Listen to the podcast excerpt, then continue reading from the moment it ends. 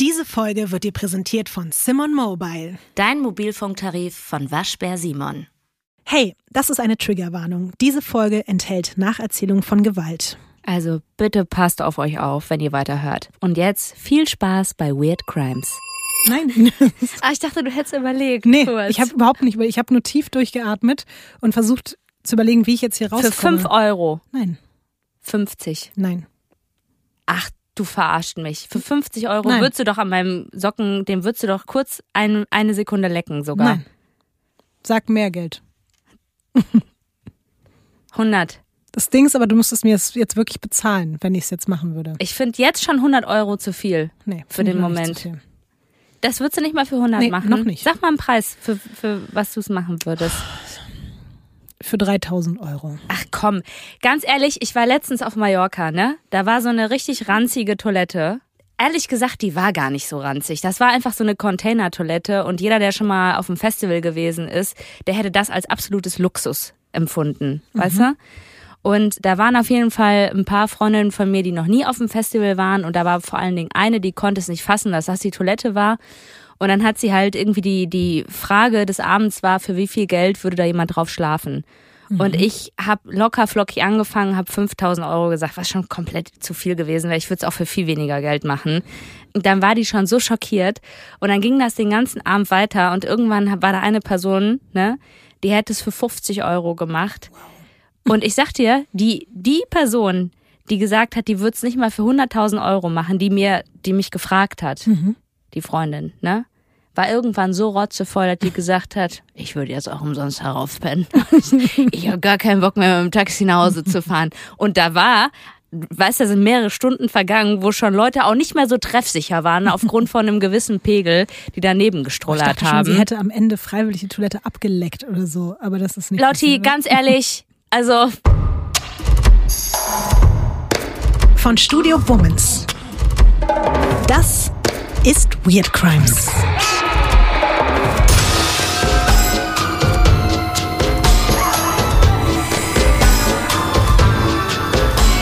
Der True Crime Podcast über die absurdesten, bizarrsten und unglaublichsten Kriminalfälle. Mit mir, vis-à-vis. Und ich bin Ines Agnoli.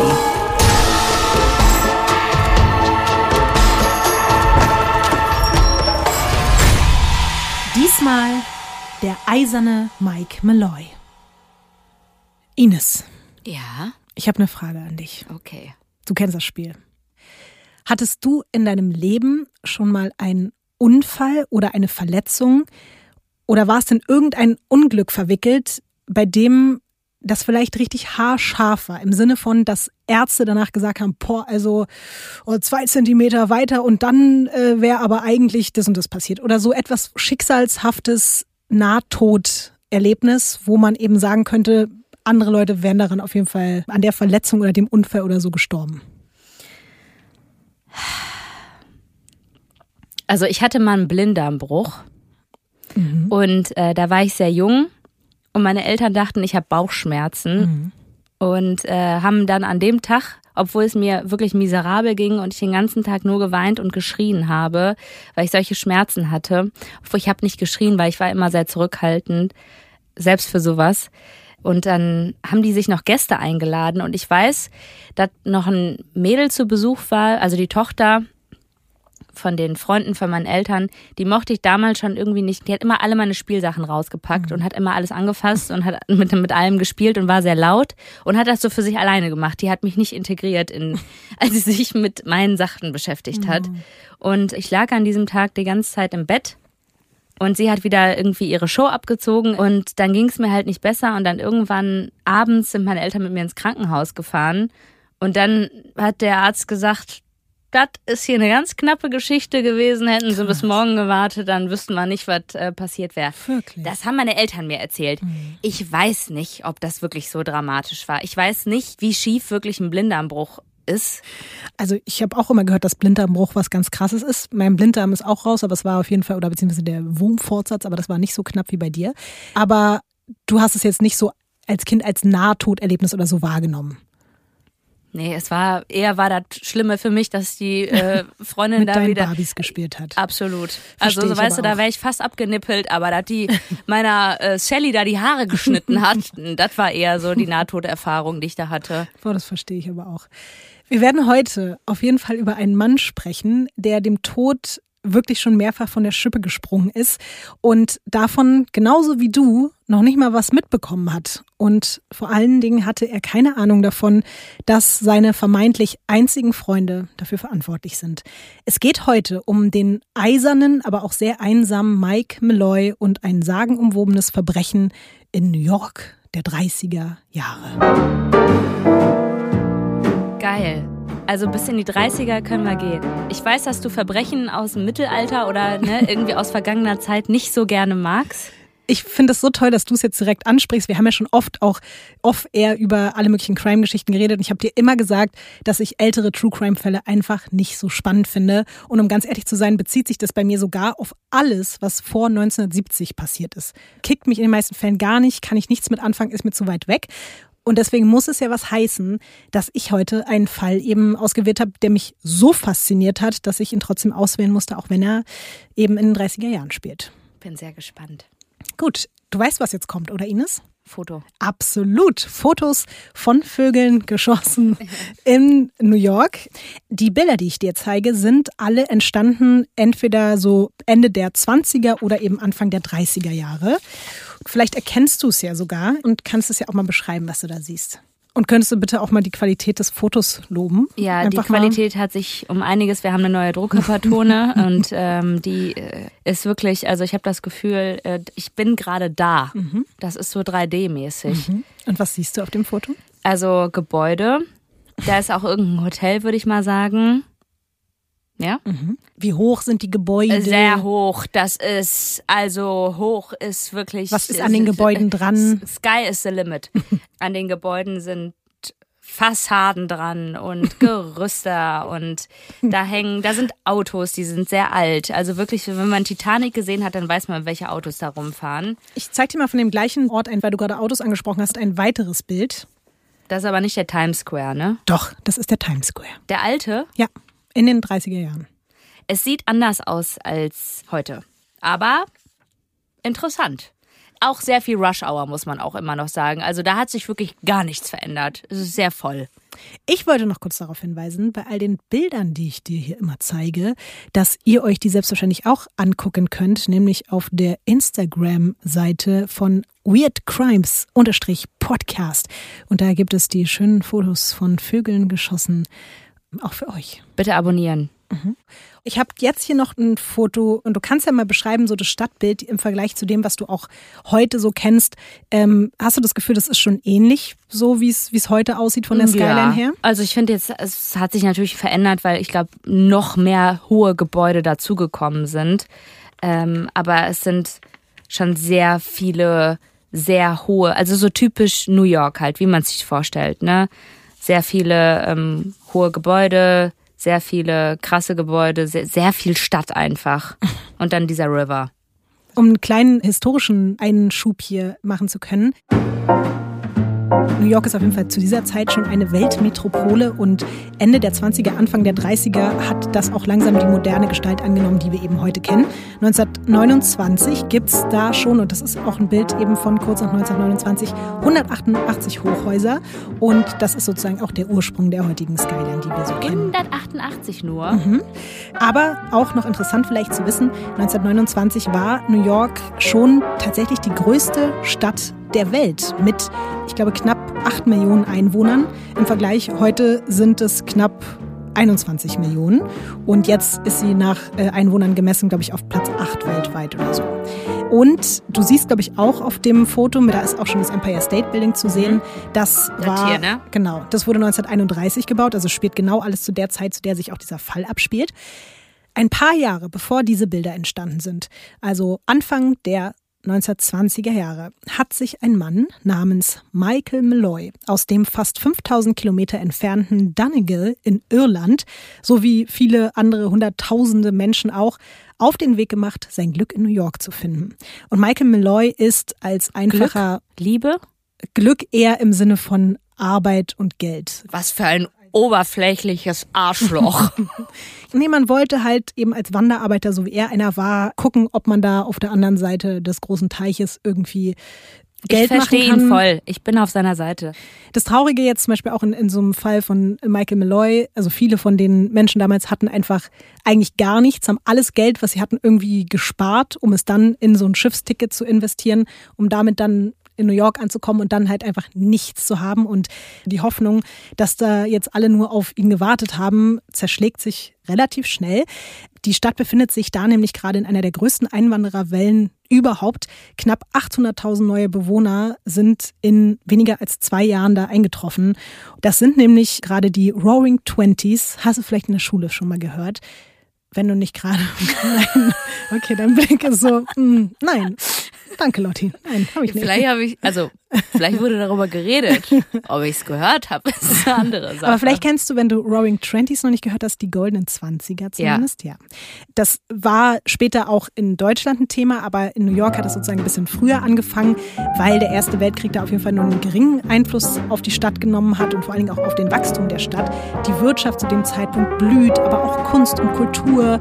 Die Filmindustrie in Hollywood setzt neue Maßstäbe und im Vergleich dazu sah es in vielen anderen Städten und vor allen Dingen auch in Europa zu dieser Zeit wirtschaftlich, sozial und kulturell einfach zumindest Anfang der 20er wirklich katastrophal aus. Deswegen kein Wunder, dass so viele Leute nach New York wollten.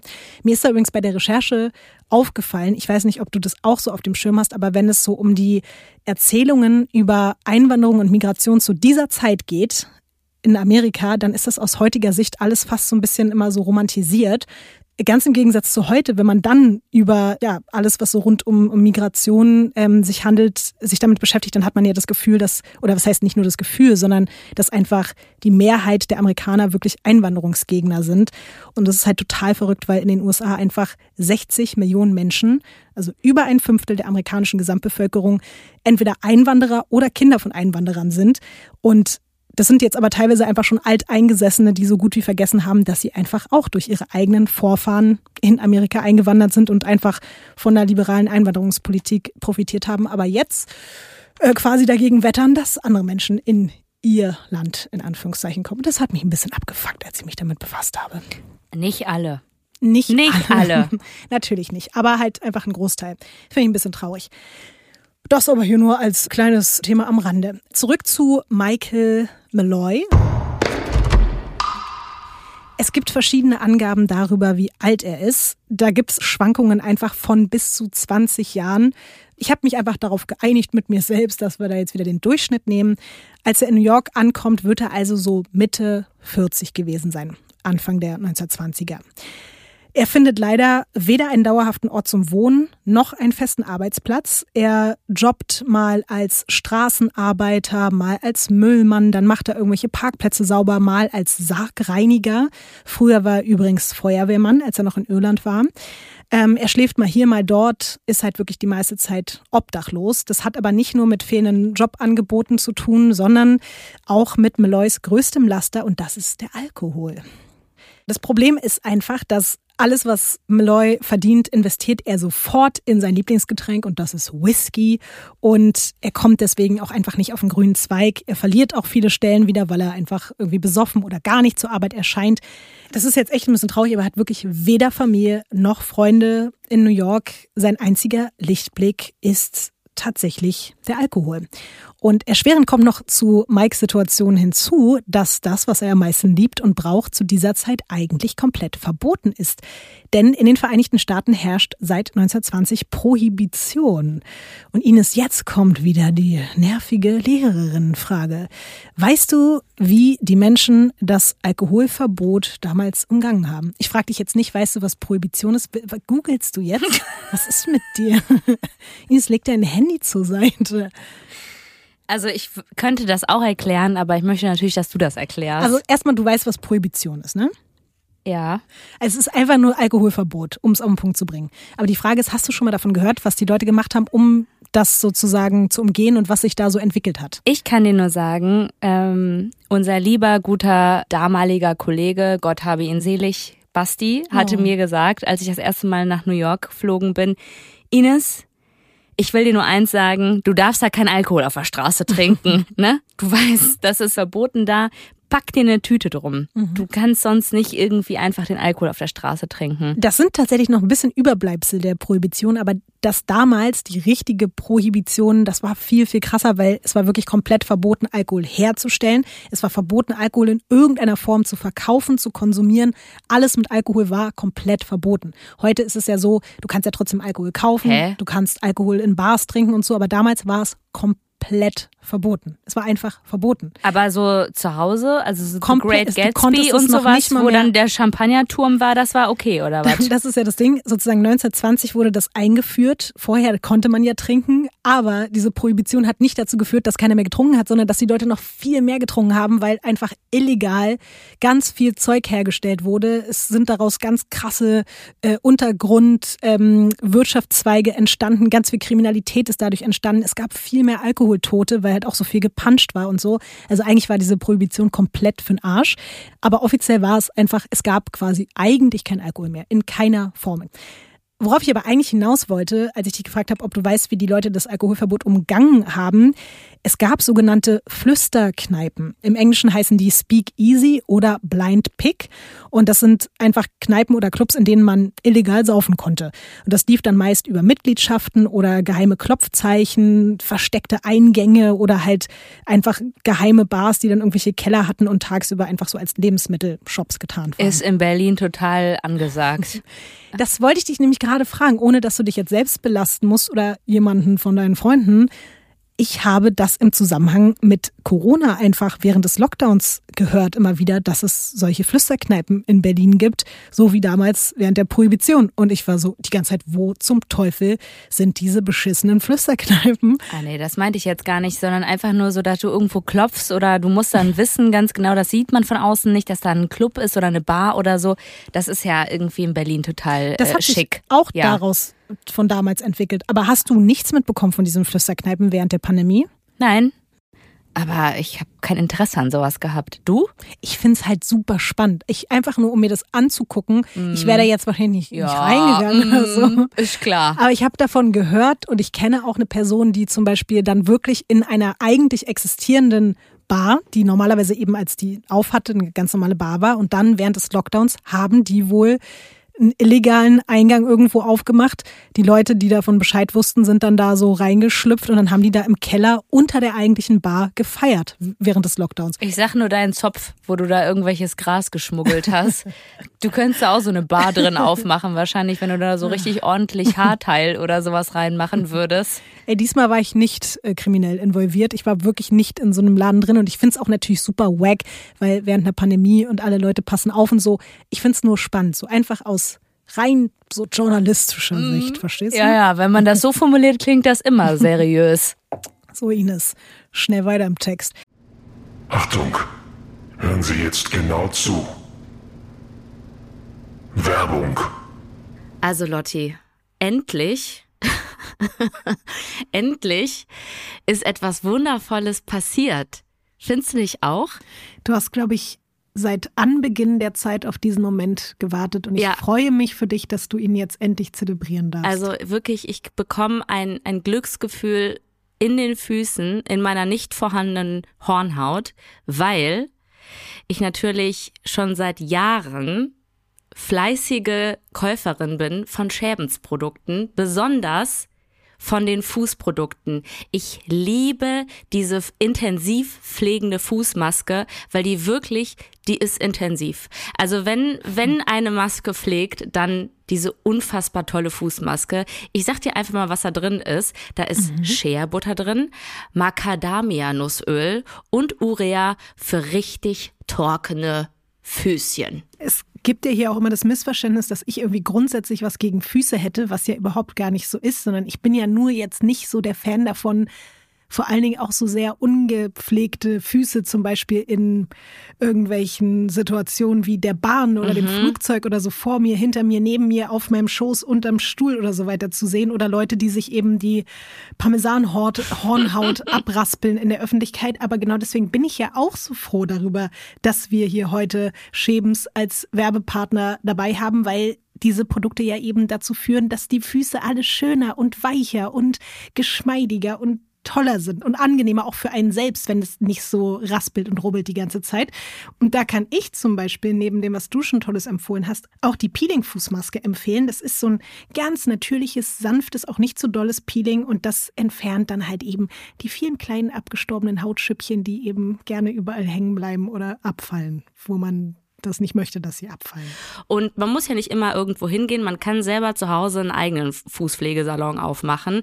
Shermans hat da auf jeden Fall ganz tolle Produkte. Wir haben ja schon gesagt, Peeling-Fußmaske, es gibt aber auch diese pflegende Fußmaske, die ich sehr gerne mag. Es gibt sogar eine Anti-Hornhaut-Fußmaske. Mhm. Es gibt regenerierende Fußpatches, es gibt pflegende Fußbutter. Das Wort liebe ich übrigens, Fußbutter.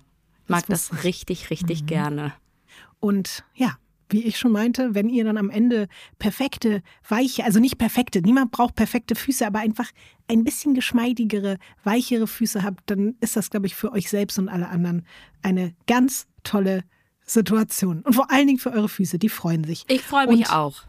Ja, ich freue mich dann eben auch. Und in diesem Sinne dürft ihr gerne mal nach euren Lieblingsprodukten von Schebens gucken. Findet ihr in der Drogerie oder online. Und wenn ihr noch mehr Infos haben wollt, dann gibt es die natürlich in unseren Show Notes.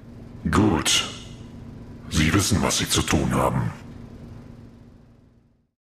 Das Absurde ist aber, um wieder zurück ins New York der 20er und 30er zu kommen, wie erfolgreich das Konzept damals war. Alleine in New York City ist die Zahl von diesen Flüsterkneipen zwischen 1922 und 1927 einfach auf zwischen 5000 und 30.000 gestiegen. Ey, wie konnten die das so geheim halten? Es heißt, dass die Regierung super korrupt war und dass damals eigentlich auch sowas wie Bestechung eingeführt wurde, weil einfach jede Flüsterkneipe dem lokalen Polizisten jede Nacht irgendwie Geld in die Hand gedrückt hat und gesagt hat, so hau mal ab und dass das eigentlich der Beginn auch von Bestechung und Korruption in der Polizei und so war. In einer dieser Flüsterkneipen findet der einsame Mike Malloy dann einige Jahre nach seiner Ankunft in der großen neuen Stadt endlich eine Art Zuhause.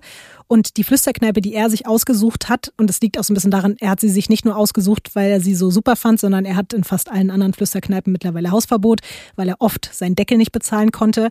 Aber diese eine neue Flüsterkneipe ist in der Third Avenue in der Bronx und ich habe selbstverständlich extra für dich ein Foto rausgesucht und du kannst mal beschreiben, was du darauf siehst. Keine Bäume auf jeden Fall. Nee, das ist wirklich das komplette Gegenteil von einem Baum.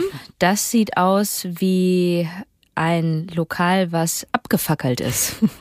ja. Und leer steht. Mhm. Also es sieht wirklich aus wie etwas, wo nichts zu holen ist mhm. und wo auch niemand versucht, irgendwas zu holen. Das war ein Lokal?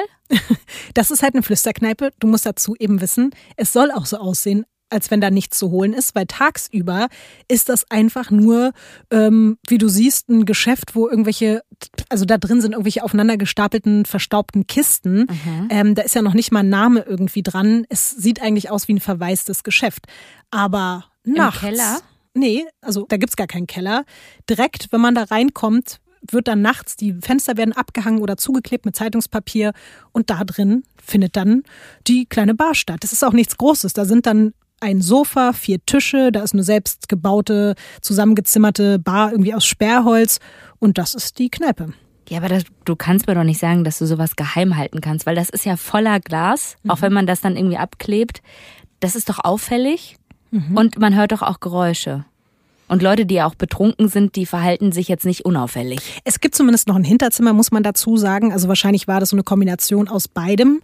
Aber selbst wenn es jemand mitbekommen hat, natürlich ist es jetzt nicht so, dass das, also es war wie so ein offenes Geheimnis in der Stadt. Auch die Leute wussten es und auch die Polizei wusste das. Aber wenn halt ein Polizei, Polizist mal besonders doll hingeguckt hat, hat er halt auch besonders viel Geld bekommen, um seine Schnauze zu halten. Mhm in dieser namenlosen illegalen Bar. Das war halt wirklich der Lieblingsort von Malloy in ganz New York und er ist beinahe täglich zu diesem Ort dann auch hingepilgert und oft hat er dann aber leider eben auch nicht genug Geld verdient, um sich da was zu trinken leisten zu können. Er ist um es mal ganz plump zu sagen, eigentlich wirklich komplett am Arsch, der Malloy. Der hat keine Perspektive, es gibt keine Hoffnung auf Besserung, der ist da einfach gestrandet in New York. Und man könnte sich ja vielleicht auch fragen, ja, warum ist er nicht einfach nach Hause zurückgegangen? Und ich habe dazu eine Aussage von einem anderen Iren gefunden, der auch nach New York ausgewandert ist. Und der meinte, dass Iren, was dieses Thema betrifft, auch einfach einen riesengroßen Stolz hätten. Dass viele irische Einwanderer damals einfach lieber auf der Straße verhungert werden, wären, als sich irgendwie die Blöße zu geben, nach Hause zurückzukommen und dann vor allen sich eingestehen zu müssen, dass sie einfach versagt haben. Ja, und alleine das scheint vielleicht auch beim Mike Malloy Wirkung getragen zu haben. Aber es kommt genau noch der Fakt, dass selbst wenn er gewollt hätte, ab einem gewissen Zeitpunkt hätte er sich definitiv kein Ticket mehr nach Hause leisten können. Die wirtschaftliche Situation in der Stadt, aber auch im ganzen Land hat sich nämlich in der Zwischenzeit ganz, ganz, ganz, ganz, ganz, ganz doll verschlechtert. Als Mike angekommen ist, war ja eben noch High Life, goldene Twenties, aber im Oktober 1929 hat dann der Glaube an ein grenzenloses Wirtschaftswachstum und der Kreditenboom, also Leute haben sich ganz, ganz viel auf Pump gekauft, zu einer extremen Überbewertung der Aktien geführt. Auf jeden Fall ist da die bei der New Yorker Börse damals die komplette Panik ausgebrochen, was wiederum den Börsensturz zur Folge hatte und am Ende sogar Weltwirtschaftskrise. Das nannte man zu dieser Zeit The Great Depression. Das war der Name dieser Phase. Der ist so in die Geschichte eingegangen. The Great Depression. Also wirklich was, was ich nach jedem Kater irgendwie extrem zelebriere, aber ungewollt. Ja, ich glaube, so ging es auch Michael Malloy. Nicht nur katermäßig, sondern eigentlich auch so durchgehend. Typisch amerikanisch. Wir nennen das einfach The Great. Also ist scheißegal, auch wenn das total negativ ist. Wir machen da einfach ein Great vor, dann klingt das alles irgendwie schon wieder ein bisschen romantisch. Um jetzt ein paar Jahre zu springen, wir sind jetzt 1932, drei Jahre nach dem Crash, sind circa 25 Prozent aller Amerikaner arbeitslos. Durchschnittslöhne sind um 60 Prozent gefallen. Es ist einfach alles richtig, richtig fürchterlich. In den 20er Jahren hatten sich viele Amerikaner noch im Vertrauen darauf, dass die Immobilienpreise steigen würden, Häuser gekauft, aber hatten halt eigentlich gar kein Kapital dafür. Und nach diesem Crash sind Millionen von Leuten obdachlos geworden und mussten in selbstgezimmerten Hütten leben. Und auch Mike Malloy hat zwischenzeitlich in so einer Hütte gewohnt. Und ich zeige dir mal noch ein weiteres Bild. Das hat mich auch voll schockiert, weil ich es gar nicht wusste. Vielleicht erkennst du diesen Ort. Da sieht man nämlich einige von diesen Hütten. Das ist der Central Park. Das ist der Central Park. Okay.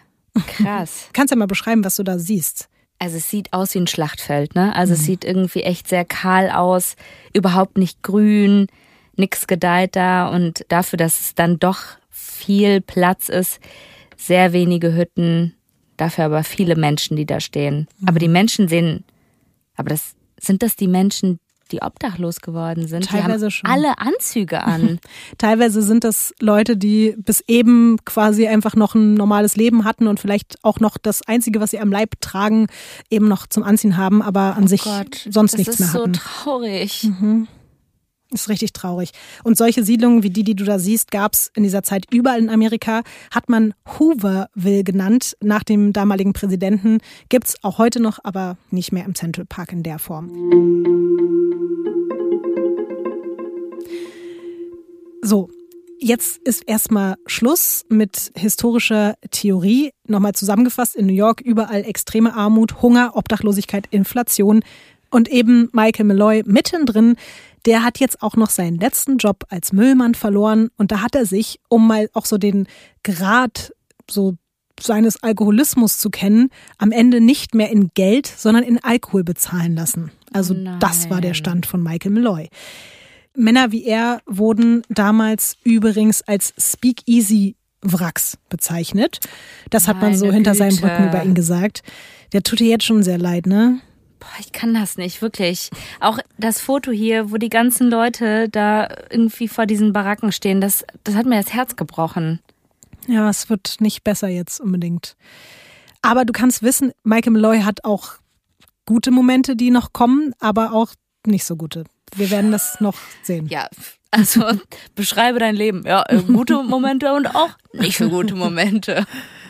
Jetzt klopft er also wieder mal sehr betrunken in der Flüsterkneipe von Tony Marino an und bittet um Whisky. In der geheimen Bar trifft er, wie eigentlich fast immer, auf seine einzigen Bekannten, vielleicht sogar auch in seiner Wahrnehmung eben Freunde.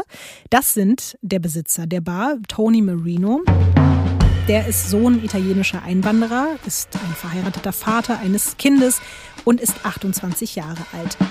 Dann hätten wir Daniel Kreisberg, der ist 29 Jahre. Er ist Sohn russisch-jüdischer Einwanderer Der wiederum hat eine Frau und drei Kinder und er ist Obstverkäufer. Dann gibt's noch Frank Pasqua. Der ist 24 Jahre alt, ist von Beruf Bestatter. Und dann noch Joseph, genannt Red Murphy, das ist der Barmann. Es kommt zu diesen Vieren, die sind ein eingeschworenes Team, noch einer dazu und das ist Hershey Green, das ist ein Taxifahrer. Diese vier oder manchmal eben auch fünf sitzen dann da also oft zusammen, spielen Karten, unterhalten sich darüber, wie beschissen das Leben gerade ist oder trinken. Keinem der Männer geht es durch die Wirtschaftskrise gerade besonders gut, aber man muss trotzdem sagen, im Vergleich zu Malloy hat jeder von denen einfach wenigstens einen Job. Die haben alle ein Dach über dem Kopf und die haben eine Familie. Und Mike hat eben nichts außer seiner Flüsterkneipe, dem Alkohol und den Jungs, mit denen er dann auch eben ab und zu mal zwei, drei Worte wechseln kann. Aber weiß man denn, wo der so schläft? Also schläft er wirklich auf der Straße? Manchmal schon. Vorübergehend hatte er eben auch so eine Art Baracke, aber das ist dann da auch teilweise ein wechselnder Übergang. Wenn du mal zwei Nächte nicht nach Hause kommst in deine Baracke, hat sich schon jemand anderes plötzlich die geschnappt von diesen Hooverville-Siedlungen. Deswegen, wo er hundertprozentig zu diesem Zeitpunkt gerade gewohnt hat, kann man einfach nicht sagen. Vielleicht hatte er das Glück, eine regelmäßige Baracke zu haben. Vielleicht hat er aber auch wirklich einfach auf der Straße geschlafen. Mhm. Das weiß man nicht genau. Sein äh, optischer Zustand lässt aber wirklich darauf schließen, dass er kein fließendes Wasser hatte und auch keine Möglichkeit, sich irgendwie umzuziehen oder irgendwas. Gibt es ein Foto? Das ist das Krasse. Dazu wollte ich eigentlich später noch kommen, aber ich kann dir das jetzt schon sagen. Es wird fälschlicherweise im Internet ein Foto von ihm verbreitet, was aber gar nicht er ist. Ich kam mir so voll Charlotte-mäßig schon wieder vor, als ich herausgefunden habe, Leute, das ist nicht Michael Malloy, sondern das ist einfach Tony Marino, von dem das Foto immer gezeigt wird. Und deswegen, ich kann dir kein Foto von ihm zeigen. Aber woher weiß man dann, dass sein optischer Zustand nicht so optimal war? So wie es beschrieben wird. Okay. Also von dem, was man so dann im Nachhinein gehört hat von Zeugenaussagen und von Leuten, die über ihn gesprochen haben, er war schon, sah schon sehr verwahrlost mhm. aus, auf jeden Fall. Aber es ist ja eben auch kein Wunder in, den, in dem Zustand, in dem er sich da gerade befunden hat. Ja, er ist auch eben leider in der Situation, dass er die Männer oft anbetteln muss, wenn er nicht mehr genug Geld für Whisky übrig hat. Und umso überraschter ist er, als er an diesem Abend in der Flüsterkneipe plötzlich eröffnet bekommt, dass er heute komplett Freihaus trinken kann. Also eine Art Sauf-Flatrate bekommt. Von Tony Maloney? Tony Marino. Ach so. Ja. Von Tony Marino. Genau. Tony Marino und auch der Barmann Murphy haben ihm das eröffnet und haben gesagt, hier, so nach dem Motto, du kannst es hier so als Kredit quasi anschreiben lassen, als wenn man so einen Deckel hat, aber eigentlich so nach dem Motto, komm, trink so viel du willst, geht aufs Haus, ist alles für dich. Und Michael Malloy kann sein Glück kaum fassen. Du kannst dir ja vorstellen, jemand, der jeden Center irgendwie zusammensuchen muss, um trinken zu können, für den ist das unglaublich und der ballert sich ein Glas nach dem anderen rein, weil der einfach nur das ausnutzen will und genießen will. Und das meine ich mit den Momenten des Glücks. Das ist auf jeden Fall für den das absolute Paradies. Die anderen beobachten dieses Treiben und sind komplett verstört von der Menge, die der Typ da in sich reinschütten kann. Irgendwann fällt Malloy dann vom Stuhl, steht aber kurze Zeit später wieder auf und will einfach direkt noch einen Drink. Und so geht das dann bis in den Morgengrauen weiter. Irgendwann beendet Marino, der Barbesitzer, dann die Flatrate und Michael Malloy taumelt komplett besoffen aus der Kneipe. Am nächsten Abend steht er natürlich wieder vor der Tür und wieder bekommt er so viele Gläser, wie er will. Und wieder können die anderen nicht fassen, wie ein einzelner Mensch so viel Alkohol konsumieren kann, ohne tot umzufallen. Und obwohl er jetzt zwei Abende hintereinander mehrere Flaschen Hartalk vernichtet hat, steht er am dritten Tag wieder auf der Matte und er bekommt dieses Mal nicht nur ohne Ende Free Drinks, jetzt wird er auch noch von seinen Kumpels zum Wettsaufen animiert. Daniel Kreisberg, der Obstverkäufer, fordert ihn heraus. Es geht darum, wer in fünf Minuten mehr Schnäpse auf Ex schafft. Und bei Malloy kann dann irgendwann einfach keiner mehr mitzählen. Und deswegen brechen sie das Spiel ab. Und er bestellt danach einfach, als wenn nichts wäre, direkt den nächsten Drink. Fünf Schnäpse auf Ex? In fünf Minuten. Wie viel Schnäpse auf Ex? Ach so. Ex? Mhm. Und die können bei ihm nicht mehr zählen, weil er so viele Schnäpse, der trinkt ein, zwei, drei, vier, fünf, ist kein Problem. Schaffst du nicht so viel? Äh, definitiv, also ich weiß es nicht. Ich würde, glaube ich, am Anfang wäre ich noch irgendwie große Klappe. Aber nach dem zweiten Schnaps würde ich wahrscheinlich schon sagen, äh, lass mal ganz kurz ein Wasser trinken und dann gleich weitermachen. Aber ich bin ja auch eher so, ich genieße ja Alkohol. Mhm. Also ich äh, mache das ja nicht, um mich irgendwie voll zu ballern, sondern ich mag ja den Geschmack wirklich gerne und das ist ja da, glaube ich, schon eher eine andere Intention, die die haben. Ich kann es natürlich bei Meloy nicht genau sagen, ob er das auch dann genossen hat, aber wahrscheinlich hat er dieses diese Einladung sehr genossen, Absolut. aber den Grund, warum er natürlich mhm. irgendwie da war, ist schon eher sehr frustrierend. Man kann aber auf jeden Fall sagen, seine Leber hat ordentlich gekämpft. Aber die hat auch einiges eben aushalten können, weil all das, was er zu diesem Zeitpunkt schon drinne hatte, hätte andere Menschen hundertprozentig ausgenockt. Und zwar so stark, dass viele auch definitiv nie wieder aufgestanden werden. Das ist komplett klar.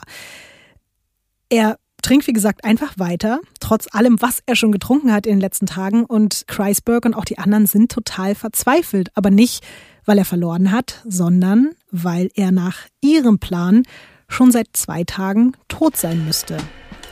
Was Michael Malloy nämlich nicht ahnt, seine vermeintlichen besten Freunde haben schon vor einigen Wochen hinter seinem Rücken mehrere Versicherungspolicen auf ihn abgeschlossen. Du siehst ganz schockiert aus, Ines. Okay, also ich bin gespannt, was jetzt irgendwie kommt, weil das interessiert mich jetzt. Das wäre auch schade, wenn es dich nicht interessieren würde.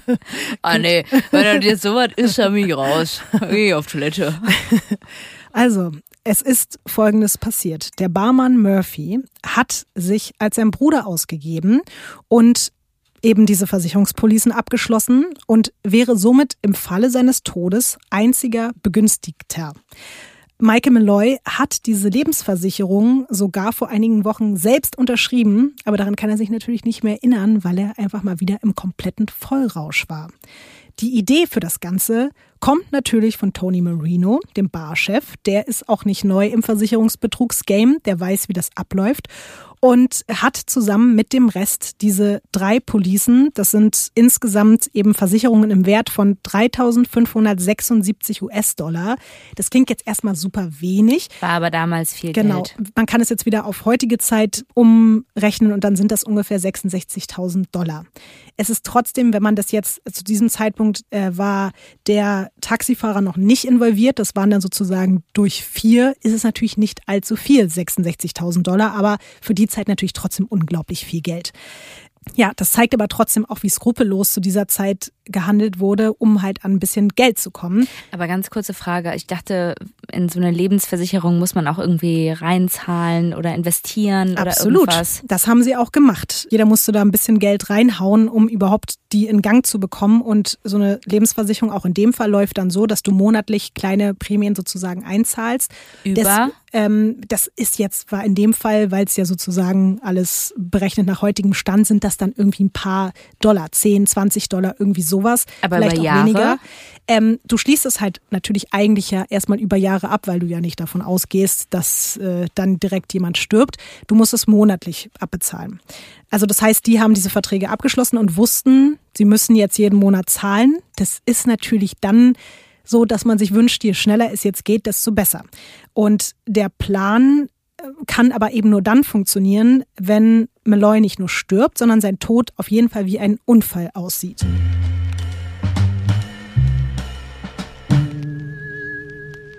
Kleiner Fakt am Rande gerade wenn man sich so mit Morden in den USA beschäftigt, ich habe in dem Zusammenhang schon so oft von Tötungen gehört, die irgendwie mit Lebensversicherungen im Zusammenhang stehen. Also egal, ob Kinder ihre Eltern töten oder irgendwelche verlobten oder verheirateten Menschen, ständig werden einfach Menschen wegen Lebensversicherung umgebracht. Und ich dachte, dass dieses Life Insurance Ding nur so ein riesiges Thema in den USA ist. Aber dann habe ich einfach gelesen, dass in Deutschland auch extrem viele Lebensversicherungen existieren. Willst du mal schätzen, wie viele? Wie viele Menschen eine Lebensversicherung haben. Also sagen wir nicht wie viele Menschen, sondern wie viele Lebensversicherungen aktuell in Deutschland abgeschlossen wurden. Du weißt ja, ungefähr 80 Millionen leben hier. Was glaubst du, wie viele Lebensversicherungen gibt es aktuell? Man kann ja, wie gesagt, auch mehrere abschließen. Ich sag, Deutschland ist eine Versicherungs. Äh, Jetzt mach es doch nicht so spannend. Ja, doch, ich glaube, so Deutschland sind schon so, das sind so Leute für so Versicherungen. 20 Prozent. Also, also sag wie viele Millionen? Das ist jetzt ein Fünftel. Was natürlich irgendwie von 80 natürlich echt ätzend ist, weil bei 100 wäre es irgendwie, wären es halt 20 Millionen. Sind es 15 Millionen? Es sind 90 Millionen. Es gibt 90 Millionen Lebensversicherungen in Deutschland. Jetzt siehst du richtig diesen Smiley, wo dieser explodierende Kopf da, da irgendwie drüber ist. Weil natürlich irgendwie, äh, wie jetzt? Ja, ich fand es auch interessant, was halt bedeutet, dass Leute teilweise Mehrere. doppelte, dreifache, fünffache Lebensversicherung Ja, okay. abschließen. Aber das ist ja auch das Spannende. Also ich habe mir in dem Moment gedacht, so okay, also wer weiß, was da noch so abgeht, wovon wir nichts wissen. Klar muss man wirklich dazu sagen, ich habe mich dann auch ein bisschen damit befasst, dass Betrug oder sogar Mord wirklich sehr, sehr schwierig ist, um da Versicherungen dann wirklich auch über den Tisch zu ziehen. Aber trotzdem, also ich will nicht wissen, wie viel Betrug es auch in der Hinsicht in Deutschland gibt. Ich musste in dem Zusammenhang übrigens auch an so einen ganz schrecklichen Fall in Deutschland denken. Ich weiß nicht, ob du schon mal davon gehört hast. Von äh, Christine, die eine Pferdewirtin war aus Lübars, gar nicht weit weg von Berlin. Nee. Nämlich ihr Ex-Freund und dessen Mutter haben einfach sieben Lebensversicherungen im Wert von zwei Millionen Euro auf sie abgeschlossen und sie deswegen getötet nach mehreren Versuchen. Auch ganz, ganz schlimme Geschichte. Aber jetzt, also wirklich auch, wie kann man nur, aber wirklich für Geld ein Familienmitglied oder ein Freund oder was auch immer, du wirst mit diesem Geld, da gebe ich wirklich, egal wer das macht, du wirst mit diesem Geld nicht glücklich. Niemals. Nie, keiner kann mir niemand erzählen, dass du kannst irgendeinen Opa heiraten, wo du dir denkst, komm, die Lebensversicherung und dann schubse ich den da irgendwo runter oder so. Du, mit diesem Geld wird man nie glücklich. Aber meinst du nicht, wenn du der skrupelloseste Mensch der Welt bist und dir alles scheißegal ist? Ja, aber dann bist du sowieso nicht dafür gemacht, glücklich zu werden. Okay, dann finde ich das gut für alle Menschen, Das ist meine. Versicherung für, für, für alles. Du sagst es nur, damit dich niemand äh, lebensversicherungsmäßig Ich habe umbringt. nicht mal eine. Das ist, glaube ich, die beste Versicherung, Ja. keine Lebensversicherung zu haben. dachte ich mir nach diesem Fall hier auch schon wieder, wie leicht es einfach ist. Weißt du, da sitzen Leute und schließen auf deinen scheiß Namen eine Lebensversicherung ab und dann bringen sie dich um, um das Geld zu kassieren. Das ist halt schon wirklich hart einfach. Also zumindest ist das der Plan.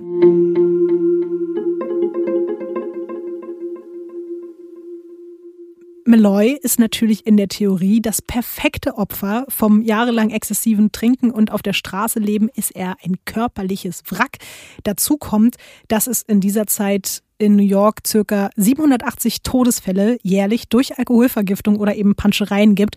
Und da fällt ja jetzt ein Opfer mehr oder weniger auch nicht groß auf. Marino soll zu den anderen gesagt haben, ich gebe dem einen Abend, dann ist der Mause tot. Diese Einschätzung ist, wie wir jetzt wissen, definitiv falsch gewesen. Der Plan, Malloy durch eine Alkoholüberdosis umzubringen, ist drei Abende hintereinander gescheitert. Und man ahnt jetzt also schon, dass Malloy so trinkfest ist, dass man schärfere Geschütze auffahren muss. Aber jetzt auch mal ganz kurz, also einem Alkoholiker zu sagen, all you can drink, ist doch nicht auch direkt, ja, dann stirbt er halt, oder? Man muss natürlich sagen, also wenn du jetzt sein Trinkverhalten damals beobachtet hättest und so klang das so ein bisschen, dass der selber so keine Grenzen kennt, dass der sich einfach totsäuft. Und selbst ein Alkoholiker kann sich ja totsaufen. Ja.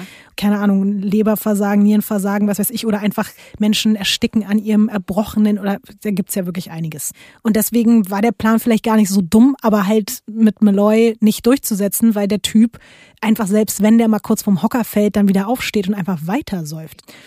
Auf jeden Fall hat es, wie gesagt, schon mal nicht geklappt und Malloy ist immer noch putzmunter und deswegen folgt Mordanschlag Nummer 4. Und dieses Mal schenkt der Barkeeper Murphy seinem Kumpel Brennspiritus ein.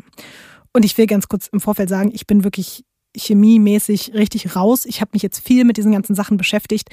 Brennspiritus besteht hauptsächlich aus Ethylalkohol und da drin sind sogenannte Vergällungsmittel. Die sind halt, das sind so Bitterstoffe, die hat man da reingeführt, dass dieser Brennspiritus ungenießbar gemacht wird. Also normaler Mensch kann und will das eigentlich nicht trinken.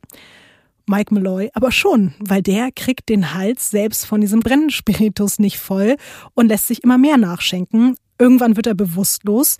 Marino und die anderen haben dann kurz Hoffnung, dass es jetzt geklappt hat, aber dann statt irgendwie tot zu sein, schnarcht er einfach nur und liegt dann da irgendwie auf dem Boden und ist halt eingeschlafen und äh, schläft sich dann da irgendwie so ein bisschen den Rausch aus. Am nächsten Tag sitzt er in alter Frische wieder am Tresen. In alter Frische. Absolut. Also wie sieht denn bitte alte Frische, nachdem man irgendwie, was weiß ich nicht, wie viele Shots Brennspiritus gesoffen hat?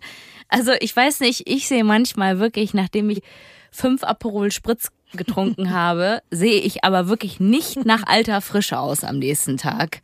Schade, dass es da kein Foto von gibt, weil die alte Frische würde ich gerne sehen. Auch in schlechter Qualität.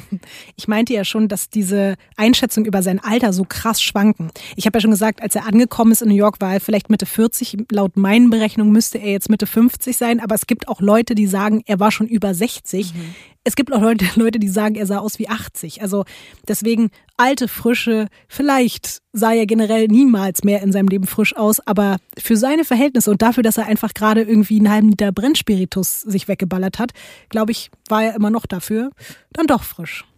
So, es folgt somit Mordanschlag Nummer 5. Denn er sitzt dann da wieder am Tresen am nächsten Tag und Meloy bekommt ein neues Getränk für treue Gäste angeblich, was ganz Besonderes. Und das ist in diesem Fall Frostschutzmittel. Nach den ersten drei Shots verkündet er dann, dass das jetzt sein Lieblingsgetränk sei, dass er das noch viel besser als Whisky findet und ähm, haut die halbe Flasche weg. Ines, sag was. Ich weiß nicht, was ich dazu sagen soll. Also soll ich dir ein bisschen was über Antifreeze erzählen, über Frostschutzmittel? Gerne. Also da drin ist Methanol und davon reicht tatsächlich ein Löffel, um dich vorübergehend oder auch langfristig blind zu machen. Und ein kleines Glas reicht aus, um dich zu töten. Deswegen sind halt die Männer komplett fassungslos, dass Mike da immer noch sitzen und atmen kann was sie aber nicht bedacht haben, es gibt eine kleine Wechselwirkung, die ihm das Leben gerettet hat. Denn bevor er das Methanol bekommen hat, hat er auch wieder eine Runde Ethanol bekommen.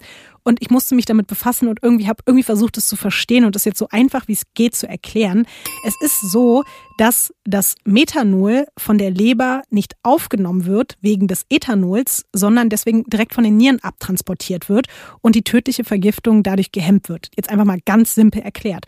Aber das hat ihn einfach gerettet. Ich glaube, alle Biologen und Chemiker, die flippen gerade aus, weil das ist für die gerade so ein, so ein Moment, Lasst wo die sich denken, ey, ich muss nicht mehr Reagenzgläschen irgendwie in der Schule, sondern das das erkläre ich demnächst. Das Super-Experiment. Das ist auf jeden Fall krass, weil ich wusste das auch nicht. Wenn du eine Methanolvergiftung hast, wirst du teilweise mit Ethanol behandelt, um dich zu retten vor der Methanolvergiftung, weil deine Leber dann mit dem Ethanol beschäftigt ist. Das ist ganz also, verrückt. Du hattest ja gesagt, er kam ja nach New York, um das Glück zu finden.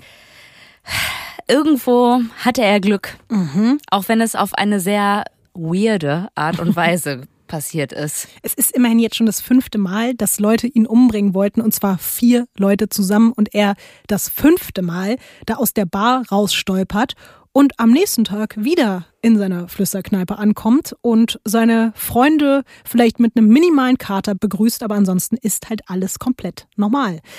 Und somit kommt es also zu Mordversuch Nummer 6 absoluter Endgegner, oder? Also das ist wirklich bei Super Mario, da denkst du dir so, hör mal, ich hab dem ja jetzt schon alles an den Kopf geworfen. Wieso steht der immer noch auf? Und es hört auch noch nicht auf, Ines. Dieses Mal bekommt Malloy ein Whisky, der mit Terpentinöl versetzt ist.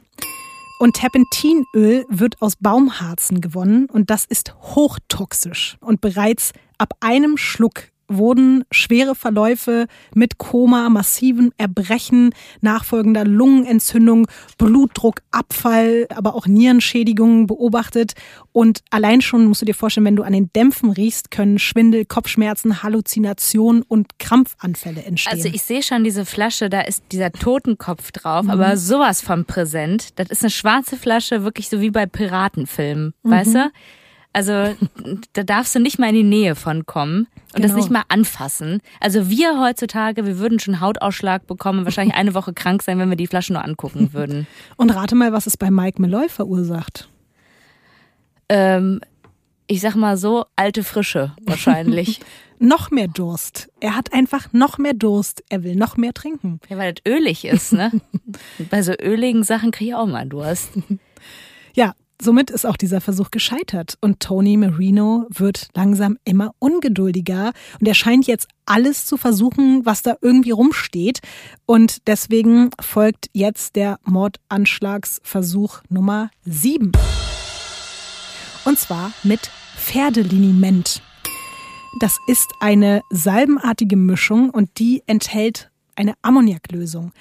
Ammoniak wiederum ist ein stark stechendes, riechendes, farbloses, wasserlösliches und giftiges Gas, das zu Tränen reizt und erstickend wirkt. Ja, das kenne ich, weil ich mir früher selber die Haare gefärbt habe. Mm. Da musstest du immer so zwei Flaschen aufdrehen mm. und diese eine, das war so eine dunkelblaue Flasche, die musstest du immer an so eine andere dran klicken, wo die, glaube ich, die Farbe drin war. Und immer wenn man die aufgedreht hat, das hat wirklich, das war so beißend und stechend. Also wenn du da nur zu nah dran gekommen bist und ich sag nicht mal, dass du da an, der, an dem Flaschenrand gerochen mhm. hast, sondern es aufgemacht hast und du hast da gerade so einen Schub abbekommen. Die Tränen schossen mir aus den Augen und es war so beißend und ätzend, das ist ja. wirklich nicht auszuhalten gewesen. Und jetzt stell dir vor, du hättest das getrunken. Das hat man im Drogeriemarkt, hat man mhm. das einfach bekommen, um sich die Haare zu färben. Also kriegt man, glaube ich, heute noch. Aber wie gesagt, wenn das schon so ist, wenn du das riechst, was muss erst sein, wenn das deine Speiseröhre hinunterläuft, wie das im Fall von Mike Malloy der Fall war. Und das kann dann natürlich eben auch zu Bewusstlosigkeit oder zu schwerer Magen-Darm-Verätzung führen, aber auch zu akutem Lungenversagen. Natürlich nicht bei Mike Malloy. Als der dann am darauf folgenden Tag wieder bei Marinos Bar anklopft, steht fest, es muss jetzt einfach eine Planänderung her, weil all die vergifteten Getränke ja keine Wirkung gezeigt haben. Und deswegen soll Malloy jetzt an einer Lebensmittelvergiftung sterben. Also folgt nach ein paar Wochen Pause und Vorbereitungszeit Mordversuch Nummer 8. All diese Mordversuche, die davor stattgefunden haben, waren ein Tag nach dem anderen. Teilweise schon, ja. Und das hat er alles überlebt. Komplett. Und er ist jeden Tag dort wieder aufgetaucht und hat nach neuen Drinks gefragt und hat auch sich diese Flatrate immer ganz schön gegönnt. Und teilweise hat er auch ab einem gewissen Punkt gesagt, danke, tschüss, ich gehe jetzt nach Hause. Danke, dass ihr mich so freundlich hier empfangt. Ihr seid so tolle Leute. Ciao. So. Also ich weiß, dass du wahrscheinlich diese Antworten nicht hast, weil man diese Interviews mit den Beteiligten nicht geführt hat, aber äh, ich würde halt einfach denken, dass die Leute dann sagen, ja, dann soll es einfach nicht so sein. Also das ist halt einfach so krass wir hören einfach auf. Aber dazu kann ich dir was sagen. Es gibt sogar Aussagen darüber, dass die eher im Gegenteil gesagt haben, es ging irgendwann nicht mehr nur ums Geld, es ging auch um den Stolz zu sagen, wir müssen das doch schaffen, diesen vercrackten alten Alkoholiker jetzt hier um die Ecke zu bringen. Das kann doch nicht so schwer sein. Das war dann eher der Mut, was halt noch viel trauriger ist, dass man dann gesagt hat, so, der kommt uns jetzt so nicht davon, weil wir sind doch hier sonst die Loser. Das ist auf jeden Fall eine falsche Verknüpfung mit Stolz, würde ja. ich mal sagen. Absolut. Achtung, hören Sie jetzt genau zu. Werbung. Also Lotti, manchmal frage ich mich wirklich, wie wir in einer Zeit damals zurechtgekommen sind, wo wir so gut wie gar kein Datenvolumen hatten. Weißt mhm. du? Also das, du die Zeit, wo man so fünf SMS gefühlt im Monat verschicken konnte? Ja, und man was mhm. richtig planen musste. Wer kriegt jetzt hier wann, wie, wo was mhm. geschickt und sowas halt, ne? Ey, und wenn ich mir denke, wie frei man mittlerweile ist, wenn man die Möglichkeit hat, sich mit Datenvolumen beschütten zu lassen, wenn man den richtigen Mobilfunkvertrag hat, mhm. da denke ich so, wie geil ist das denn? Und den besten Mobilfunkvertrag hat ja wohl immer noch unser Lieblingswaschbär Simon von mhm. Simon, oder? Das stimmt. Und es gibt jetzt auch schon wieder so ganz viel Sachen on top. Das ist auch schon wieder unglaublich. Ich weiß, wir beide haben Probleme, uns vorzustellen, wie viel das eigentlich ist, aber deswegen erzählen wir es euch jetzt. Es ist nämlich so, wenn ihr jetzt einen Vertrag bei Simon Mobile abschließt, dann bekommt ihr einfach mal 100 Gigabyte. Einfach so. 100, 100. Gigabyte Datenvolumen. So on top für die ersten zwölf Monate geschenkt. Einfach so. Und ansonsten gibt es bei Simon Mobile normalerweise ja 12, 17 oder 27 Gigabyte Datenvolumen ab 8,99 Euro im Monat. Und das ist ja auch schon großartig. Und das kann zudem auch noch monatlich flexibel gewechselt werden. Finde ich richtig gut, weil gerade wenn man nicht mhm. weiß, was man so vorhat, ne, ist das echt gut, dass man da flexibel sein kann. Weitere Vorteile sind übrigens noch, dass ihr natürlich Top-D-Netzqualität inklusive kostenlosem 5G bekommt.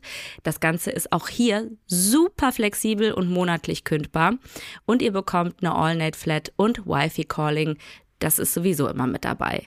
Und extra für unsere HörerInnen gibt es jetzt noch was ganz Tolles für alle, die neu dabei sind. Warum auch immer ihr noch nicht dabei seid, aber okay, wir verzeihen euch das mal. Wer jetzt auf simonmobile.de oder in der App mit dem Code WEIRD2 alles groß geschrieben und zusammen, also Weird 2, einen Vertrag abschließt, bekommt die ersten zwölf Monate auch nochmal monatlich zwei Gigabyte on top dazu. Das Angebot ist nur bis zum 13.05.24 gültig. Also seid schnell. Und alle Infos findet ihr auf simon.link slash weirdcrimes oder in unseren Show Notes. Gut. Sie wissen, was Sie zu tun haben.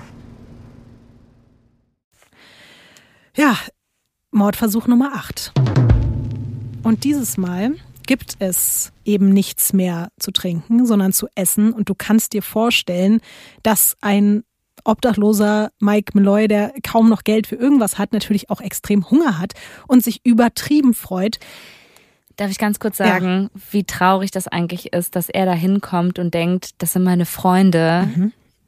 die laden mich hier ein, ich habe nichts mehr und die geben mir alles umsonst und mhm. ich freue mich gerade so doll, dass ich die hier habe, weil ich irgendwie so fertig bin und nichts habe und nichts bezahlen kann und die laden mich auf alles ein und die wollen ihn eigentlich nur umbringen. Und das, er denkt ja wahrscheinlich dazu noch, so, ey, wir sind gerade in der Great Depression, Weltwirtschaftskrise, niemand hat was und der gibt mir hier umsonst zu trinken und zu essen, obwohl der ja selbst kaum was hat.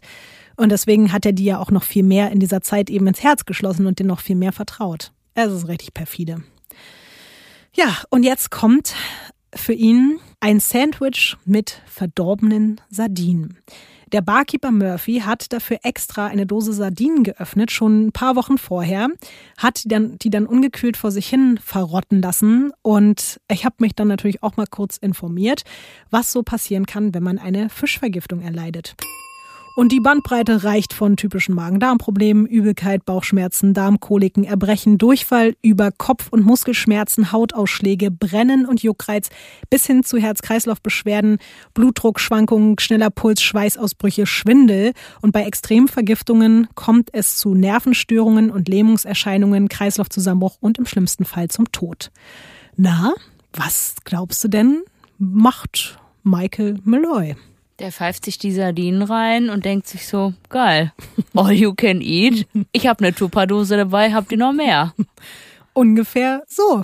Der sagt tatsächlich so nach dem Motto, was für eine köstliche Speise, der soll sich die Finger abgeleckt haben und nach mehr Sardinen-Sandwiches gefragt haben, weil er auch einfach wirklich alles so mit Fisch und Meeresfrüchten total geliebt hat. Aber ich muss auch sagen, nachdem die da mit dem toxischsten, giftigsten Gedöns kamen, dann mit abgelaufenen oder vergammelten Fisch zu kommen, finde ich, ist jetzt nicht gerade so ein Anstieg, oder? Obwohl die, glaube ich, sich gedacht haben, vorher ging ja vieles über die Leber, was so den Abbau von Giften betrifft. Und jetzt haben die halt gedacht, wir gucken mal, was sein Magen-Darm-Trakt quasi aushält. Und so eine Fischvergiftung auf so einen eh schon eigentlich halbwegs geschädigten Organismus ist auch schon hart. Also das darf man jetzt auch nicht unterschätzen. Wenn du richtig vergammelten, zwei Wochen alten Fisch da dir reinpfeifst, der da irgendwie in der Hitze rumsteht, das ist schon hart. Deswegen kommt, was kommen muss, und das ist Bordversuch Nummer 9. Dieses Mal tischt man ihm aber ein Sandwich mit Rattengift auf. Auch da habe ich mich natürlich informiert. Bei Menschen kann Rattengift nur durch Hautkontakt Zahnfleischbluten aber auch starke Müdigkeit und bis hin zur Bewusstlosigkeit auslösen. Beim Verschlucken sogar blutiges Erbrechen, blutiger Stuhlgang bis hin zu lebensbedrohlichen Hirnblutungen. Rate mal, wer nichts von all dem zu befürchten hat. Ich sag mal so, der Endgegner Tony. Ah nee, nicht Tony, sondern Mike. Genau, Tony ist der Böse. Ja. Ja, Michael Malloy findet's lecker und er ist einfach wieder mal extrem dankbar darüber, dass seine Freunde sich so super um ihn kümmern und dass er dann nicht auf der Straße rumrennen und nach irgendwelchen Brotkrumen suchen muss. Langsam wird allen klar, dass das Unterfangen, Meloy zu töten, nicht nur nervenaufreibend, sondern natürlich auch sehr teuer wird. Weil ich wollte gerade sagen, gerade haben die doch die mhm. Lebensversicherung das also fast schon ausgeschöpft, oder? Das ist ja das Fatale daran, die Getränke und die Lebensmittel müssen finanziert werden, die monatlichen Prämien für die Versicherung müssen eingezahlt werden und deswegen läuft die Zeit und auch wenn der nächste Versuch wieder nicht billig ist, investiert man das Geld in der Hoffnung, dass es dieses Mal dann wirklich funktioniert, nämlich bei Versuch Nummer 10 sind wir schon. Und zwar kredenzt man Mike am nächsten Tag Austern eingelegt in Formaldehyd. Denkt er sich nicht, ich bin hier in so einer ranzigen Eckkneipe. Ich habe kein Geld für nichts, aber jetzt kriege ich Austern. Das wäre der Moment gewesen, wo ich gedacht hätte, okay, nachdem ich jetzt hier irgendwie zwei Wochen lang All You Can Drink, All You Can Eat hatte, aber jetzt kriege ich Austern, da würde ich sagen, nee, hier ist doch irgendwas falsch, Freunde. Also, das glaube ich euch jetzt irgendwie nicht. Ich finde es auch ein bisschen strange, aber ich glaube, ohne ihm jetzt absprechen zu wollen, dass er nicht klar bei Sinnen war, aber ich habe schon das Gefühl, dass natürlich vieles in seinem Rausch auch so an ihm vorbeigezogen ist und der konnte es wahrscheinlich nicht fassen, aber hat es auch nicht groß hinterfragt. Für ihn war es einfach so, oh mein Gott, jetzt gibt es ja auch noch Austern und hat sich natürlich übertrieben gefreut darüber. Und Warum die das Ganze gemacht haben, hatte natürlich nichts damit zu tun, weil sie äh, ihm eine Freude machen wollten, weil er eben Austern so liebt, sondern Pasquale, der Bestatter, hatte kurz vorher erst einen Mann beerdigt, der eben genau an Austern mit Formaldehyd gestorben war. Und deswegen dachten die sich, na ja, wenn das bei dem geklappt hat, dann wird das ja jetzt hier irgendwie auch bei Mike Malloy funktionieren. Deswegen hier auch wieder ein kleiner Auszug, was passiert, wenn man Formaldehyd oral zu sich nimmt.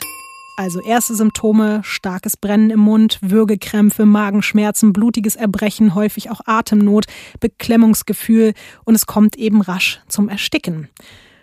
Mike Malloy scheint von all dem nichts zu spüren. Vielleicht ist er aber auch zu betrunken, weil mittlerweile ist es natürlich auch alles so eine Art Kombi-Angebot. Er bekommt da teilweise vergiftete Drinks hingestellt, zusätzlich nochmal zu, zu dem vergifteten Essen.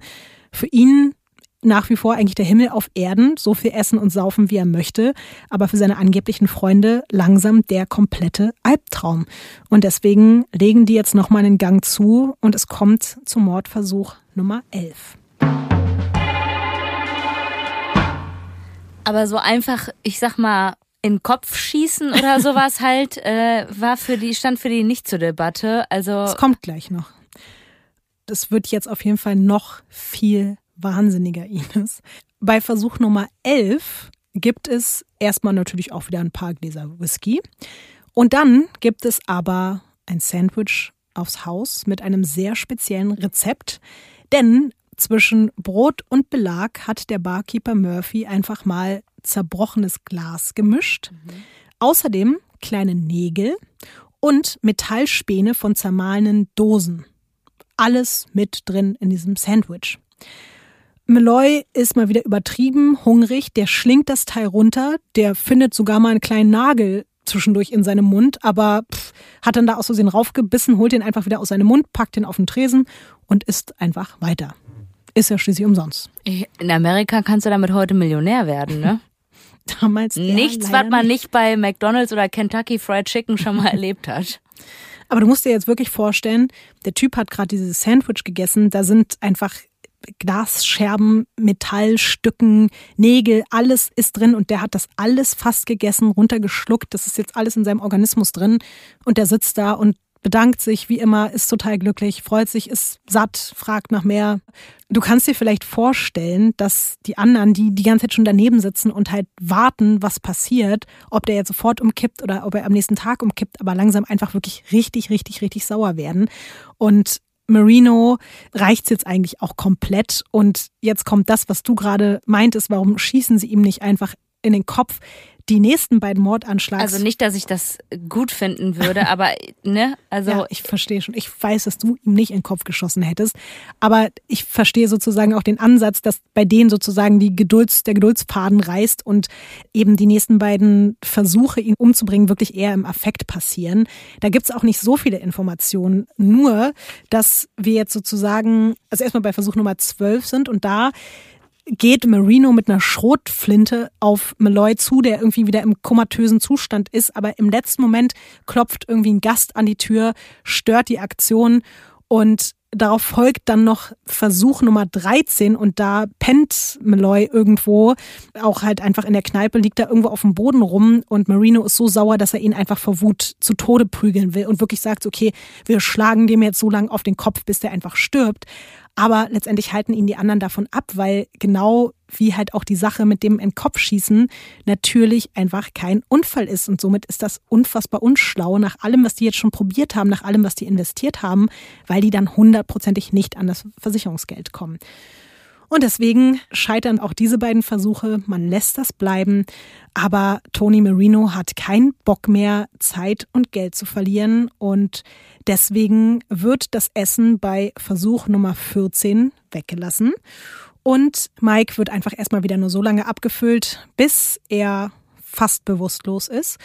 Die insgesamt involvierten vier Männer tragen ihn dann halb bewusstlos in den Crotona Park. Der liegt direkt da bei der Flüsterkneipe, ist in der Nähe vom Bronx Zoo. Schleppen ihn dahin, legen ihn dort vorsichtig auf eine Bank, die auch komplett Schnee und Eis bedeckt ist. Und also es ist Winter. Genau, wir sind jetzt nämlich schon im Januar 1933 und es sind in dieser Nacht minus 26 Grad. Der Winter in, in New York ist auch wirklich mies.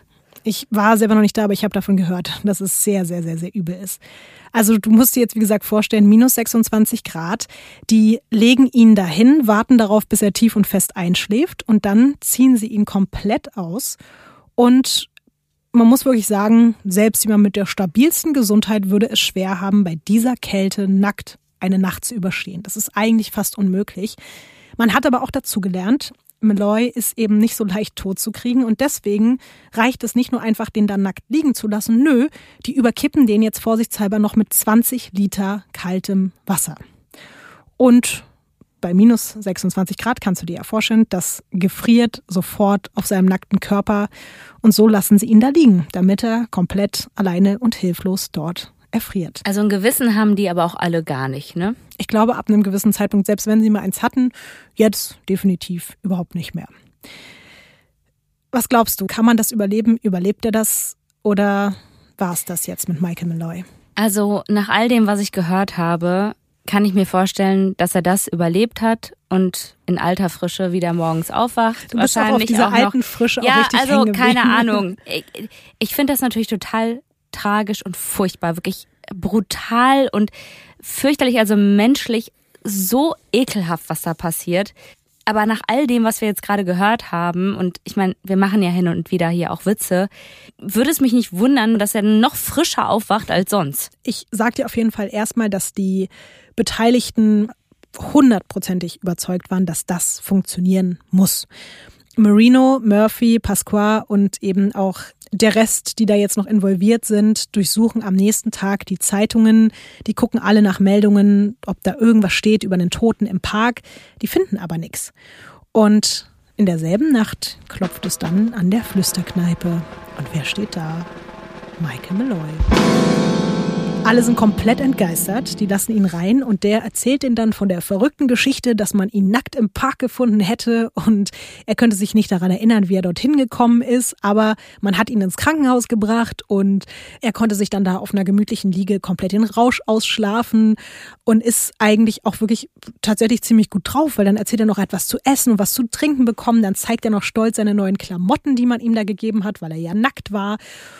Ja, und das Einzige, worüber er sich beklagt, ist wirklich, Zitat, ein kleines Frösteln.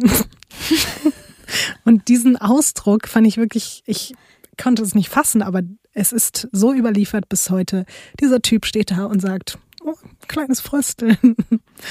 Also, wenn ich jetzt in dieser Runde wäre, was niemals passieren würde, weil ich das absolut nicht unterstützen könnte, was da passiert ist, ne? Dann würde ich aber denken, it's motherfucking Jesus. Also, wir lassen die Finger davon. Wir haben gerade gemerkt, der wurde uns hier geschickt, ne? Und wir können den nicht besiegen und das ist halt einfach, äh, das ist einfach krass, was hier gerade passiert und das ist halt der absolute Endgegner und es soll einfach nicht so sein und das ist ein Zeichen dafür, egal was wir hier nicht tun, ähm, wir sollen lieber an uns selber arbeiten, als dass wir diesen armen Kerl weiter irgendwie versuchen umzubringen. Das ist wirklich unfassbar, wie man da nicht einfach gesagt hat, auch ich werde auch Angst langsam vor dem bekommen. Ich wollte gerade sagen, ja. ich, deswegen meinte ich so, das ist doch, mhm. du würdest doch nicht mehr denken, dass das ein Mensch ist, oder? Mhm. Ich definitiv auch nicht. Also ich glaube, dass das auch darüber hinausging, dass die jetzt einfach nur gedacht haben, so, okay, der Typ stirbt nicht, wir müssen das jetzt durchziehen.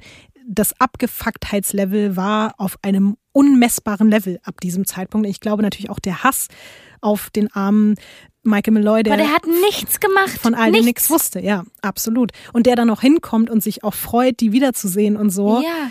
Und das Absurdeste ist auf jeden Fall auch noch, ähm, dass sich der Bestatter, Pasqua, der ähm, ja auch in der Nacht dabei war, durch diese Anstrengung in der Kälte, Meloida in diesen Crotona Park zu bringen, den auszuziehen, mit Wasser zu übergießen, so wie es eben auch die Überlieferungen besagen, eine übertrieben schlimme Erkältung eingefangen hat in dieser Nacht und daran noch fast selber verreckt wäre, aber eben nur fast, während Meloy halt einfach total gesund war und nur ein kleines Frösteln zu beklagen hatte. Und der Typ, der da angezogen steht und wieder nach Hause geht, holt sich da fast irgendwie den Tod in dieser Nacht. Ich will nur kurz sagen, dass selbst E.T., ne, und das war ja auch ein Alien, ganz krass an seine Grenzen gekommen ist, ne?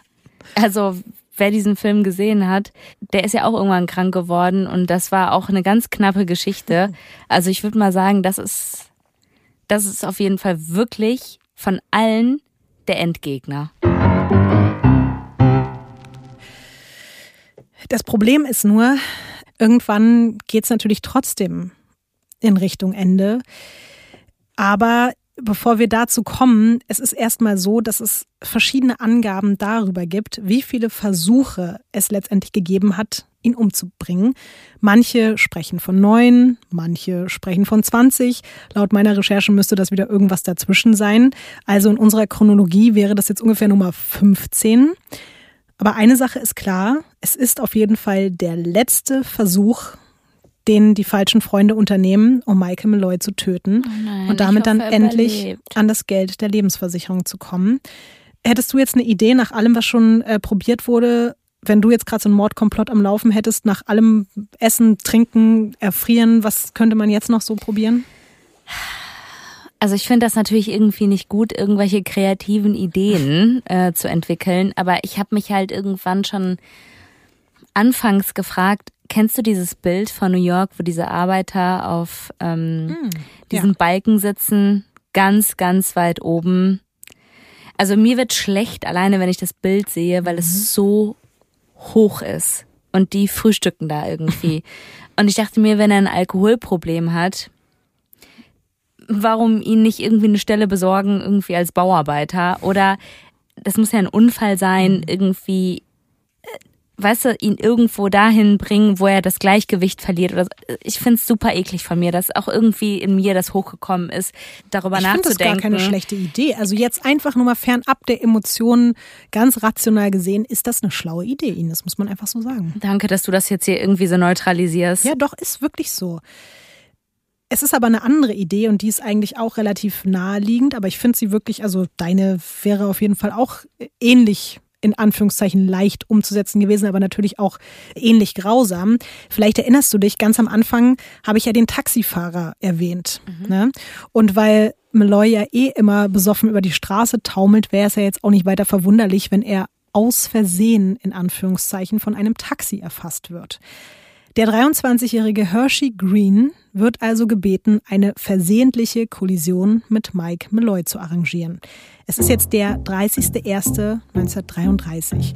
Und natürlich wird ihr Opfer erstmal wieder bis zur Besinnungslosigkeit abgefüllt und dann legen sie ihn mitten in der Nacht, ein paar Blocks von der Kneipe entfernt, auf die Straße und feuern den Taxifahrer an, mit möglichst viel Anlauf und ganz hohem Tempo über seinen Oberkörper und seinen Kopf zu fahren. Green erwischt ihn nicht so gut, also fährt er nochmal drüber.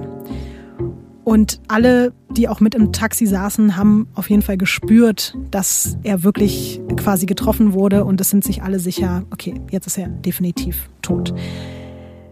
Die kehren dann zurück in die Flüsterkneipe Und am nächsten Tag gibt's kein Lebenszeichen von Michael Malloy, auch am übernächsten Tag nicht und eine Woche später immer noch nicht. Und es sind jetzt zwei Wochen vergangen. Alle sind übertrieben erleichtert, dass Michael Malloy nicht wieder aufgetaucht ist und dass er einfach endlich tot ist. Aber ein Problem, es gibt nach wie vor keine Meldung über einen Verkehrstoten in der Bronx. Und solange das nicht passiert, können sie ja auch nicht zur Versicherung gehen. Das ist auf jeden Fall ein Problem. Aber dann passiert das wieder mal Unfassbare. Es klopft an der Tür der Speakeasy-Kneipe. Ja, ich habe so sehr gehofft, dass er überlebt. Und ein leicht ramponierter Mike Malloy steht da und wird mit den Worten zitiert, ich würde sterben für einen Drink. Nein. Dein Lächeln gerade, es war so schön. Ich habe fast wirklich Pippi in den Augen. Wenn ich mir vorstelle, dass ich das ist wie bei einem Film, weißt du? Also, wo du das einfach siehst und du denkst dir, ich will den einfach nur umarmen. Ich weiß, der ist irgendwie stinkig und der ist irgendwie nicht, ich weiß, alte Frische, ne? Aber der wirklich, ich wünsche dem nichts außer Leben. Es ist ganz toll, dass du das sagst, weil der ist auch wirklich, muss man sagen, dafür, was dem passiert ist, immer noch sehr doll am Leben. Der ist halt ein bisschen ramponiert, aber ansonsten geht's dem eigentlich relativ gut. Die anderen behandeln den auch erstmal wie ein Geist und die können das gar nicht wahrhaben. Du darfst nämlich auch gerne mal schätzen, mit wie viel kmh die zweimal über den drüber gefahren sind. Vielleicht verstehst du dann auch noch mehr, warum die das gar nicht glauben können. Ist ja in der Stadt gewesen, Mhm. ne? 120. Okay, so viel war es jetzt auch wieder nicht. Es waren 70 km/h, aber das ist natürlich trotzdem schon, wenn du Viel. Voll, absolut. Weil ich dachte erst so, ja, okay, mitten in New York irgendwie in so einer Straße, so viel Anlauf kannst du da jetzt auch nicht nehmen. Vielleicht irgendwie 30, 40, aber die sind einfach mit zweimal mit über 70 km/h über den drüber gebrettert. Und der Typ steht da, der hat eine gebrochene Schulter, eine kleine Schädelfraktur, ist gerade erst aus dem Krankenhaus entlassen worden und hat sich wirklich direkt auf den Weg zu Marinos Bar gemacht, weil er sich so darauf gefreut hat, seine Freunde wiederzusehen und seinen Whisky zu trinken. Ey, jede Katze wird sich so denken, Digga, ich küsse deine Füße, weil du hast auf jeden Fall mehr Leben als wir alle zusammen. Das stimmt. Ey, aber dass sich niemand in dem Moment gedacht hat, okay, wir lassen es einfach. Und wenn die eh alle so abgefuckt sind, warum nicht einen anderen nehmen? Es gibt sogar Gerüchte darüber, dass sie zwischendurch sich auch schon jemand anderen ausgeguckt hatten, das dann aber sozusagen auch in ihrer Verwirrung nicht wirklich durchgezogen haben, weil sie eigentlich immer noch so waren, okay, wir können den nicht davonkommen lassen, der muss sterben, das kann so nicht sein. Also ganz ehrlich, ne? Wenn der Michael mal zur Spermabank gegangen wäre, das wäre doch heute, also jemand, der so krass ist, oder? Wo heute wirklich irgendwie alle möglichen Allergien, Intoleranzen zu allen möglichen Sachen. Also der Typ, da, da würden die Leute doch Schlange stehen, oder? Ich weiß, hat das jetzt vielleicht nicht unbedingt, aber du weißt, was ich meine, oder? Ja, ich weiß schon, was du meinst, aber also so wie ich mir jetzt Michael Malloy vorstelle, ich weiß nicht, ob man dafür jetzt Schlange stehen würde an der Spermaschlange. Also ich weiß es nicht genau. Die Spermaschlange. Oh Gott. Das klingt auch nach einem ganz tollen Film. Dreiohrküken, Spermaschlange oder halt Titanic. Was wollen Sie sehen heute Abend? Okay, wow. Ich muss aber darauf zurückkommen, dass es vielleicht nicht nur ein Wunder ist, dass er das überlebt hat mit dem Auto. Es gibt nämlich Studien, die gezeigt haben, dass es sogar ein Vorteil sein kann, wenn man betrunken überfahren wird.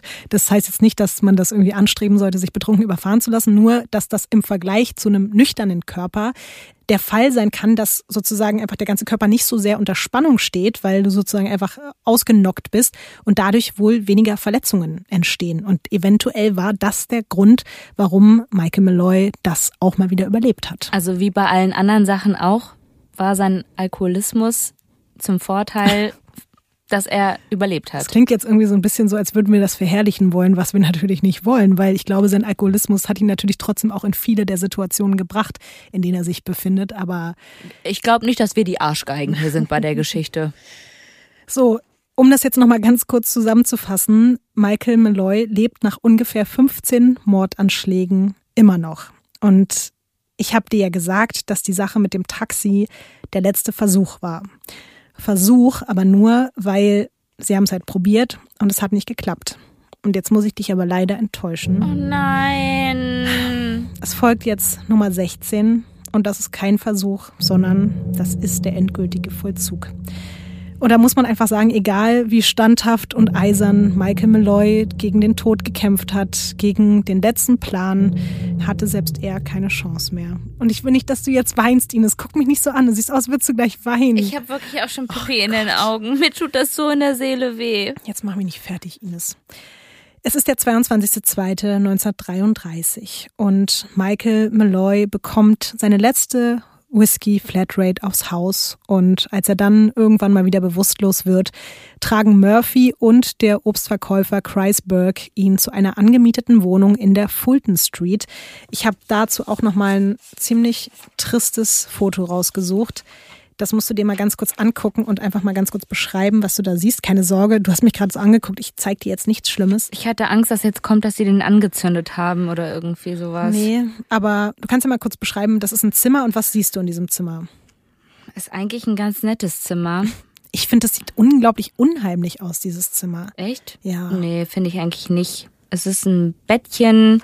Bettchen. Ähm, ja, dann ist das sowas wie so ein, ich würde mal sagen, heutzutage würden Beauty-Influencerinnen sagen, dass es ein Schminktisch ist. Ähm, okay, vielleicht würdest du es erst gruselig finden, wenn du erfährst, was da jetzt passiert. Aber fällt dir noch was auf an diesem Foto? Also der Schminktisch ist es wahrscheinlich nicht, sondern der Tisch gegenüber vom Bett. Da stehen mehrere Dinge drauf, Gläser, verschiedene Gläser. Ähm, auf der rechten Seite fällt dir da was auf? Da ist so ein Pfeil. Mhm. Und worauf zeigt der Pfeil? Ist das so eine Schnur? Nee, das, worauf der Pfeil zeigt, ist eher ein Rohr. Oh Gott, das erkennt man gar nicht. Jetzt sind wir doch wieder bei den schlechten Ausdrucken. Ja. Auf jeden Fall, ich bin gespannt, wenn wir das Bild nämlich auch auf unsere Instagram-Seite stellen, weirdcrimes-podcast und ihr das sehen werdet. Ich find's super gruselig, dieses Zimmer und das hat für mich was wie in so einem Horrorhotel, wenn du es so puppenstubenmäßig beschreibst, klingt es irgendwie ganz anders. Aber der Pfeil ähm, zeigt dort zu einem Rohr und dieses Rohr wiederum gehört zu einer Gaslampe. Und an diesem Rohr befestigen sie einen Gummischlauch und stecken ihn Meloy dann in den Mund. Und sie wickeln dann ein Handtuch ganz fest um sein Gesicht und seinen Kopf und drehen dann das Gas auf. Und selbst in dieser Situation muss man ihm einfach nochmal Respekt zollen, weil der Typ hat selbst da immer noch gekämpft. Manche Menschen sterben einfach schon nach wenigen Minuten durch so eine Kohlenmonoxidvergiftung. Und Malloy war wirklich erst nach einer Stunde tot. Die mussten ihm eine Stunde Gas einverleiben, bis der nicht mehr konnte. Aber dann war er wirklich tot. Ich hoffe so sehr, dass er die alle gehauntet hat als Geist. Wirklich. Das ist auf jeden Fall nicht das Ende der Geschichte. Vielleicht gibt's ja sogar noch ein minimales bisschen Gerechtigkeit auf eine kleine Art. Als die Aufgabe dann sozusagen aus deren Sicht endlich erledigt ist, wird ein befreundeter Arzt des Bestatters, nämlich Dr. Frank Menzella, dafür bezahlt, dass er in der Sterbeurkunde als Todesursache Loberpneumonie also akute Lungenentzündung einträgt. Und Pasquale, der Bestatter, kümmert sich dann eben um die Bestattung ganz schnell. Und mit dieser Urkunde geht dann der angebliche Bruder, der Barkeeper Murphy, zur Metropolitan Life Insurance und bekommt ohne Probleme schon mal für die erste Versicherung 800 Dollar bezahlt. Zusätzlich reicht er noch als Nachweis so ein Scheck vom Bestatter ein, der dann angeblich 400 Dollar in Sarg und Bestattung von Malloy investiert haben will. In Wahrheit, und das finde ich halt auch wieder so unfassbar perfide, auch noch so im Nachhinein, hat er aber einfach nur 20 Dollar investiert in Sarg und Bestattung. Ekelhaft. Wirklich Absolut. ekelhaft. Der hat sich übrigens auch noch nicht mal die Mühe gemacht, den Körper von Michael Malloy einzubalsamieren.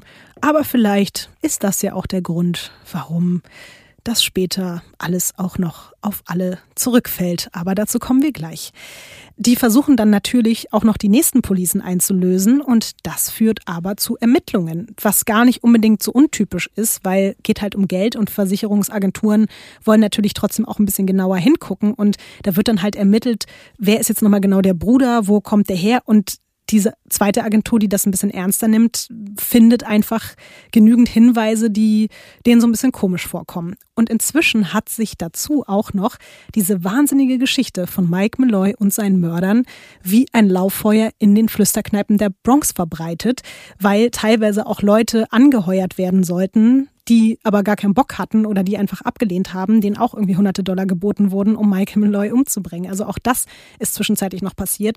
All diese Leute haben sich das dann gegenseitig erzählt und plötzlich wusste das in der Bronx einfach jeder. Und irgendwann hört auch ein Polizist aus der Nachbarschaft diese Gerüchte. Zudem wird dann auch noch ein berüchtigter Gangster und Stammgast aus Malloys Lieblingskneipe verhaftet, also aus Marinos Bar, und der soll wiederum jemanden erschossen haben. Und das kommt jetzt alles sehr, sehr günstig zusammen, weil der will halt selber der Todesstrafe entgehen und packt deswegen alles, was er weiß über den Mord an Malloy aus und redet auch eben über Marino und alle Leute, die darin involviert sind. Das führt dann wiederum dazu, dass die Polizei Malloys Leiche exhumiert. Und Pech für Pasqua und den Rest ist es nämlich so, dass die forensische Pathologie und Toxologie, gerade Toxikologie, um genau zu sein, äh, zu dieser Zeit gerade eine der aufkeimendsten Wissenschaften in New York ist. Und deswegen dauert es nicht lange. Und das offizielle Urteil lautet Erstickung durch Kohlenmonoxid. Die Ironie ist dabei, und ich habe es ja gerade schon angesprochen, dass diese Diagnose eigentlich nur gestellt werden konnte, weil der Körper von Malloy eine kirschrote Verfärbung auf der Haut hatte. Und hätte Pasqua sich einfach ein bisschen Zeit genommen, den Körper einzubalsamieren und hätte der alles so gemacht, wie er das da auf dem Scheck angegeben hat, dann hätte die Flüssigkeit die ganzen Spuren des Gases einfach beseitigt und man hätte die Kohlenmonoxidvergiftung nicht mehr nachweisen können. Am nächsten Tag werden dann Marino, Murphy, Pasqua Kreisberg und auch Green festgenommen und wegen Mordes ersten Grades angeklagt. Und auch Dr. Frank Manzella, der übrigens auch ein ehemaliger republikanischer Abgeordneter ist, kommt in Untersuchungshaft, der wird aber wieder freigelassen. Ich habe dir ja gesagt, dass es kein Bild von Malloy gibt und das Absurde ist eben, dass ganz, ganz viele Leute einfach ein Bild von Marino benutzen, was gemacht wurde während seiner Festnahme. Und ich fand es ein bisschen witzig, weil es ist quasi ein Mugshot aus den 30er Jahren und das passt ja auch ein bisschen zu unserem Cover und deswegen auch wenn es dich jetzt nicht erfreuen wird, ich zeige dir jetzt das Bild von Marino, was eben viele Leute jetzt fälschlicherweise dafür halten, dass das Malloy sein könnte. Und du kannst ihn ja gerne auch nochmal kurz beschreiben. Das ist sozusagen der Haupttäter. Ja, also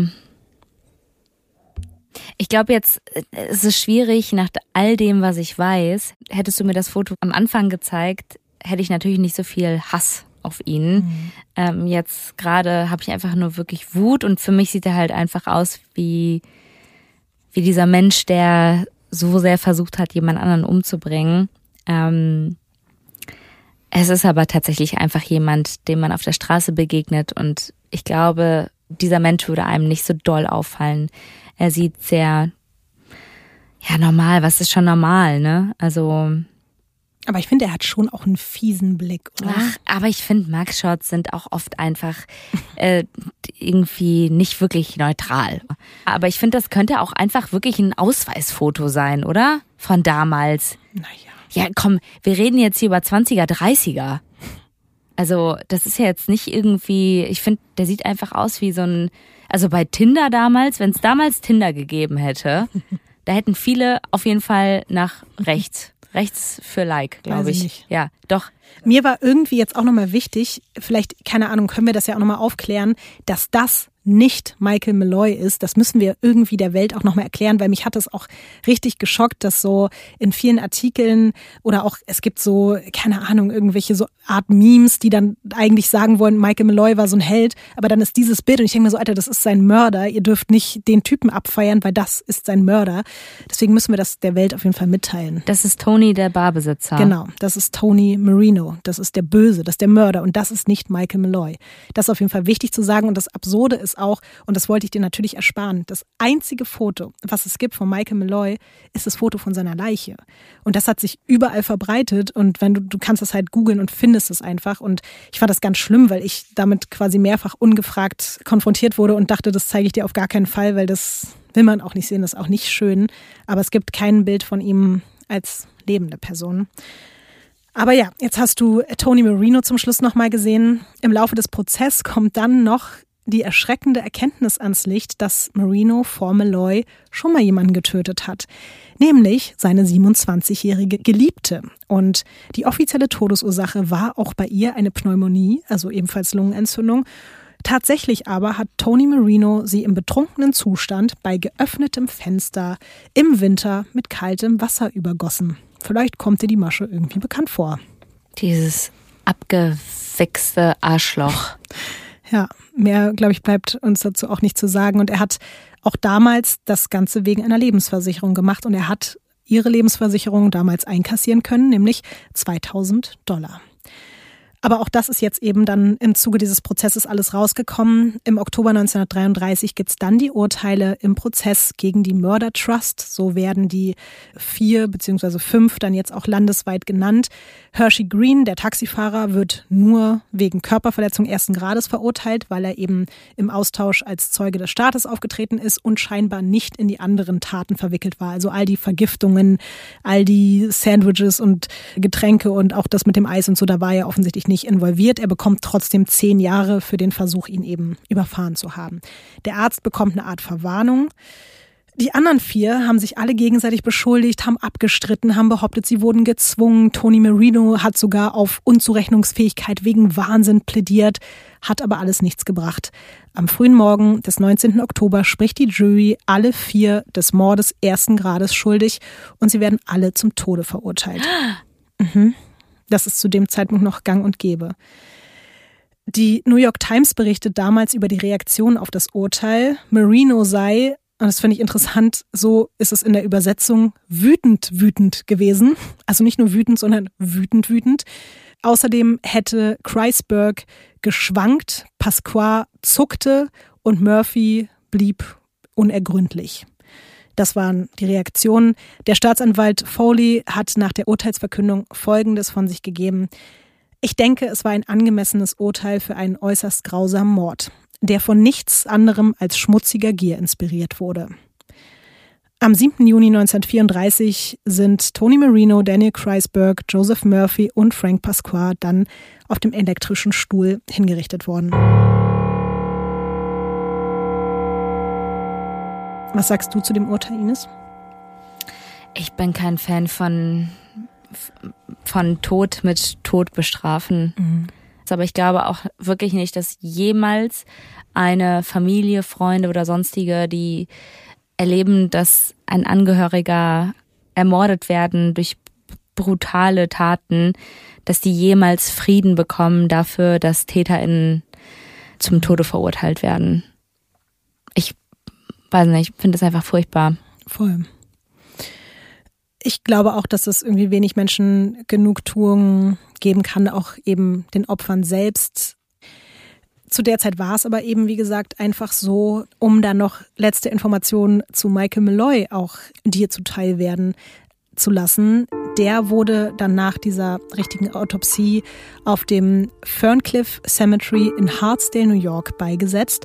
Und dort liegt er bis heute. Aber leider muss man eben wirklich sagen, so wie ich die Informationen gefunden habe, und die scheinen auch richtig zu sein, immer noch in diesem unglaublich quasi billigen 10-Euro-Sarg von diesem fürchterlichen Bestatter auf einem Wohltätigkeitsgrundstück anonym, ohne Grabstein, ohne Namen, ohne Blumen, ohne Besucher, 5000 Kilometer von seinem Zuhause entfernt, was natürlich einfach traurig ist und auch krass ist. Ich habe mich auch gefragt, dass es irgendwie in New York nirgendwo eine Art Gedenktafel oder so gibt. Nichts. Es ist einfach nichts da.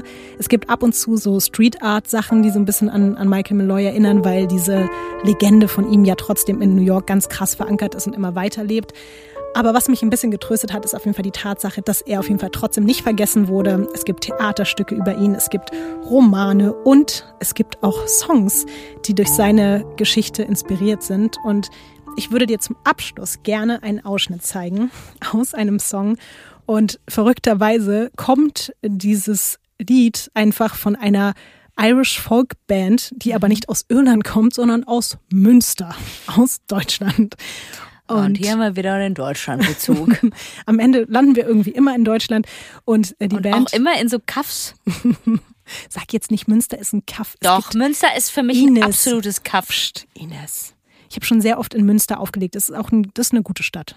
ist Ich habe nie gesagt, dass Münster schlecht ist. Ja, ich hatte Kaff- einer meiner besten Comedy-Auftritte Okay, in, in Münster, aber es ist kaffig. Gut, ich lasse es jetzt mal so stehen. Schlag du dich mit den MünsteranerInnen rum. Ich zeig dir jetzt einen Ausschnitt aus dem Song. Der heißt tollerweise natürlich Michael Malloy, dieser Song. Und die Band trägt den schönen Namen Mr. Irish Bastard. Und Ja, das hat er sich bestimmt auch genauso vorgestellt. Also nach diesem Kampf. Ich hätte jetzt irgendwie gedacht, dass irgendwie David Bowie oder irgendwie so jemand einen Song über den macht, aber nee. So Irish Bastards.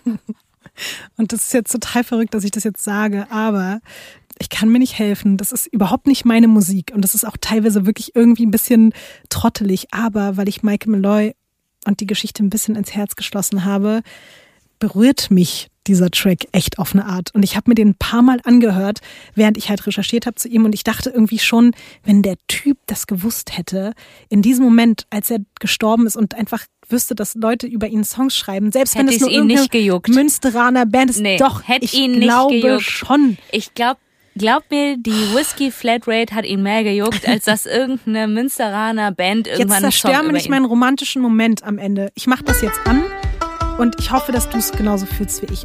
Mr. Irish Bastard mit Michael Malloy. Another morning's morning, if you don't mind. Before I pass it on the floor, I grumbled old Mike Malloy with his back turned to the door. And they gave him rope to hang himself until the barman's arm grew tired.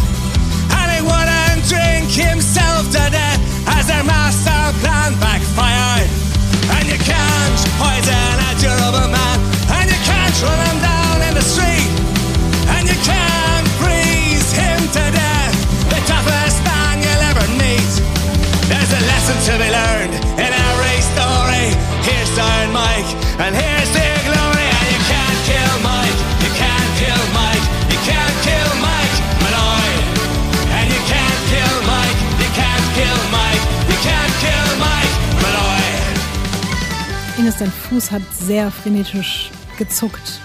Ich sag mal so, 30. Dezember, 19 Uhr, Potsdam Filmpark Babelsberg. Mr. Irish Bastard live. Wir beide Oh. sind aber sowas von da. You can't force the Reaper's hand.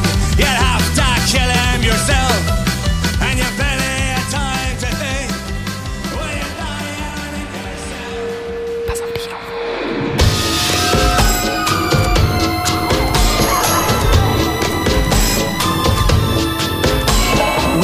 Crimes ist ein Studio Womans Original nach einer Schnapsidee von Visavi und Ines Agnoli. Skript und Recherche Visavi. Executive Producer Konstantin Seidenstücker. Produktion und Redaktion Sarah Omar. Assistant Producer Peace Solomon Obong. Musik, Ton und Schnitt Christian Pfeiffer und Chris Kahles.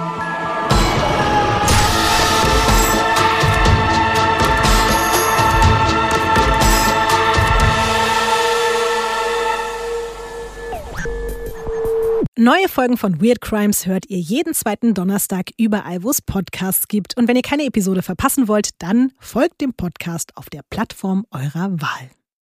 Die Studio Bummens Podcast-Empfehlung. Ich bin Ricarda Hofmann und ich hoste die zweite Staffel von 1000 erste Dates. Wenn man sich halt anguckt und dann Eins, zwei, So, Jackpot. drei. Mega hot. I want to have sex with you tonight. In jeder Episode spreche ich mit Menschen, die ein Date hatten, das irgendwie besonders war. Es geht um Lust und Leidenschaft. What the fuck? Und zwar hatte er einen Fetisch. 17, Neugierig, ungeduldig und attraktiv. und dann hat's Klick gemacht. 72, Magst du eigentlich gerne Sex? Aber auch um weirde und lustige Momente. Halt irgendwie weird. 500, 766, 344, 1000. Haha, das kann jetzt mal richtig in die Hose gehen. Dieses Gefühl in meinem Bauch. 1000. Erste Dates. Die zweite Staffel von 1000 erste Dates gibt's ab sofort jeden Donnerstag überall da, wo es Podcasts gibt.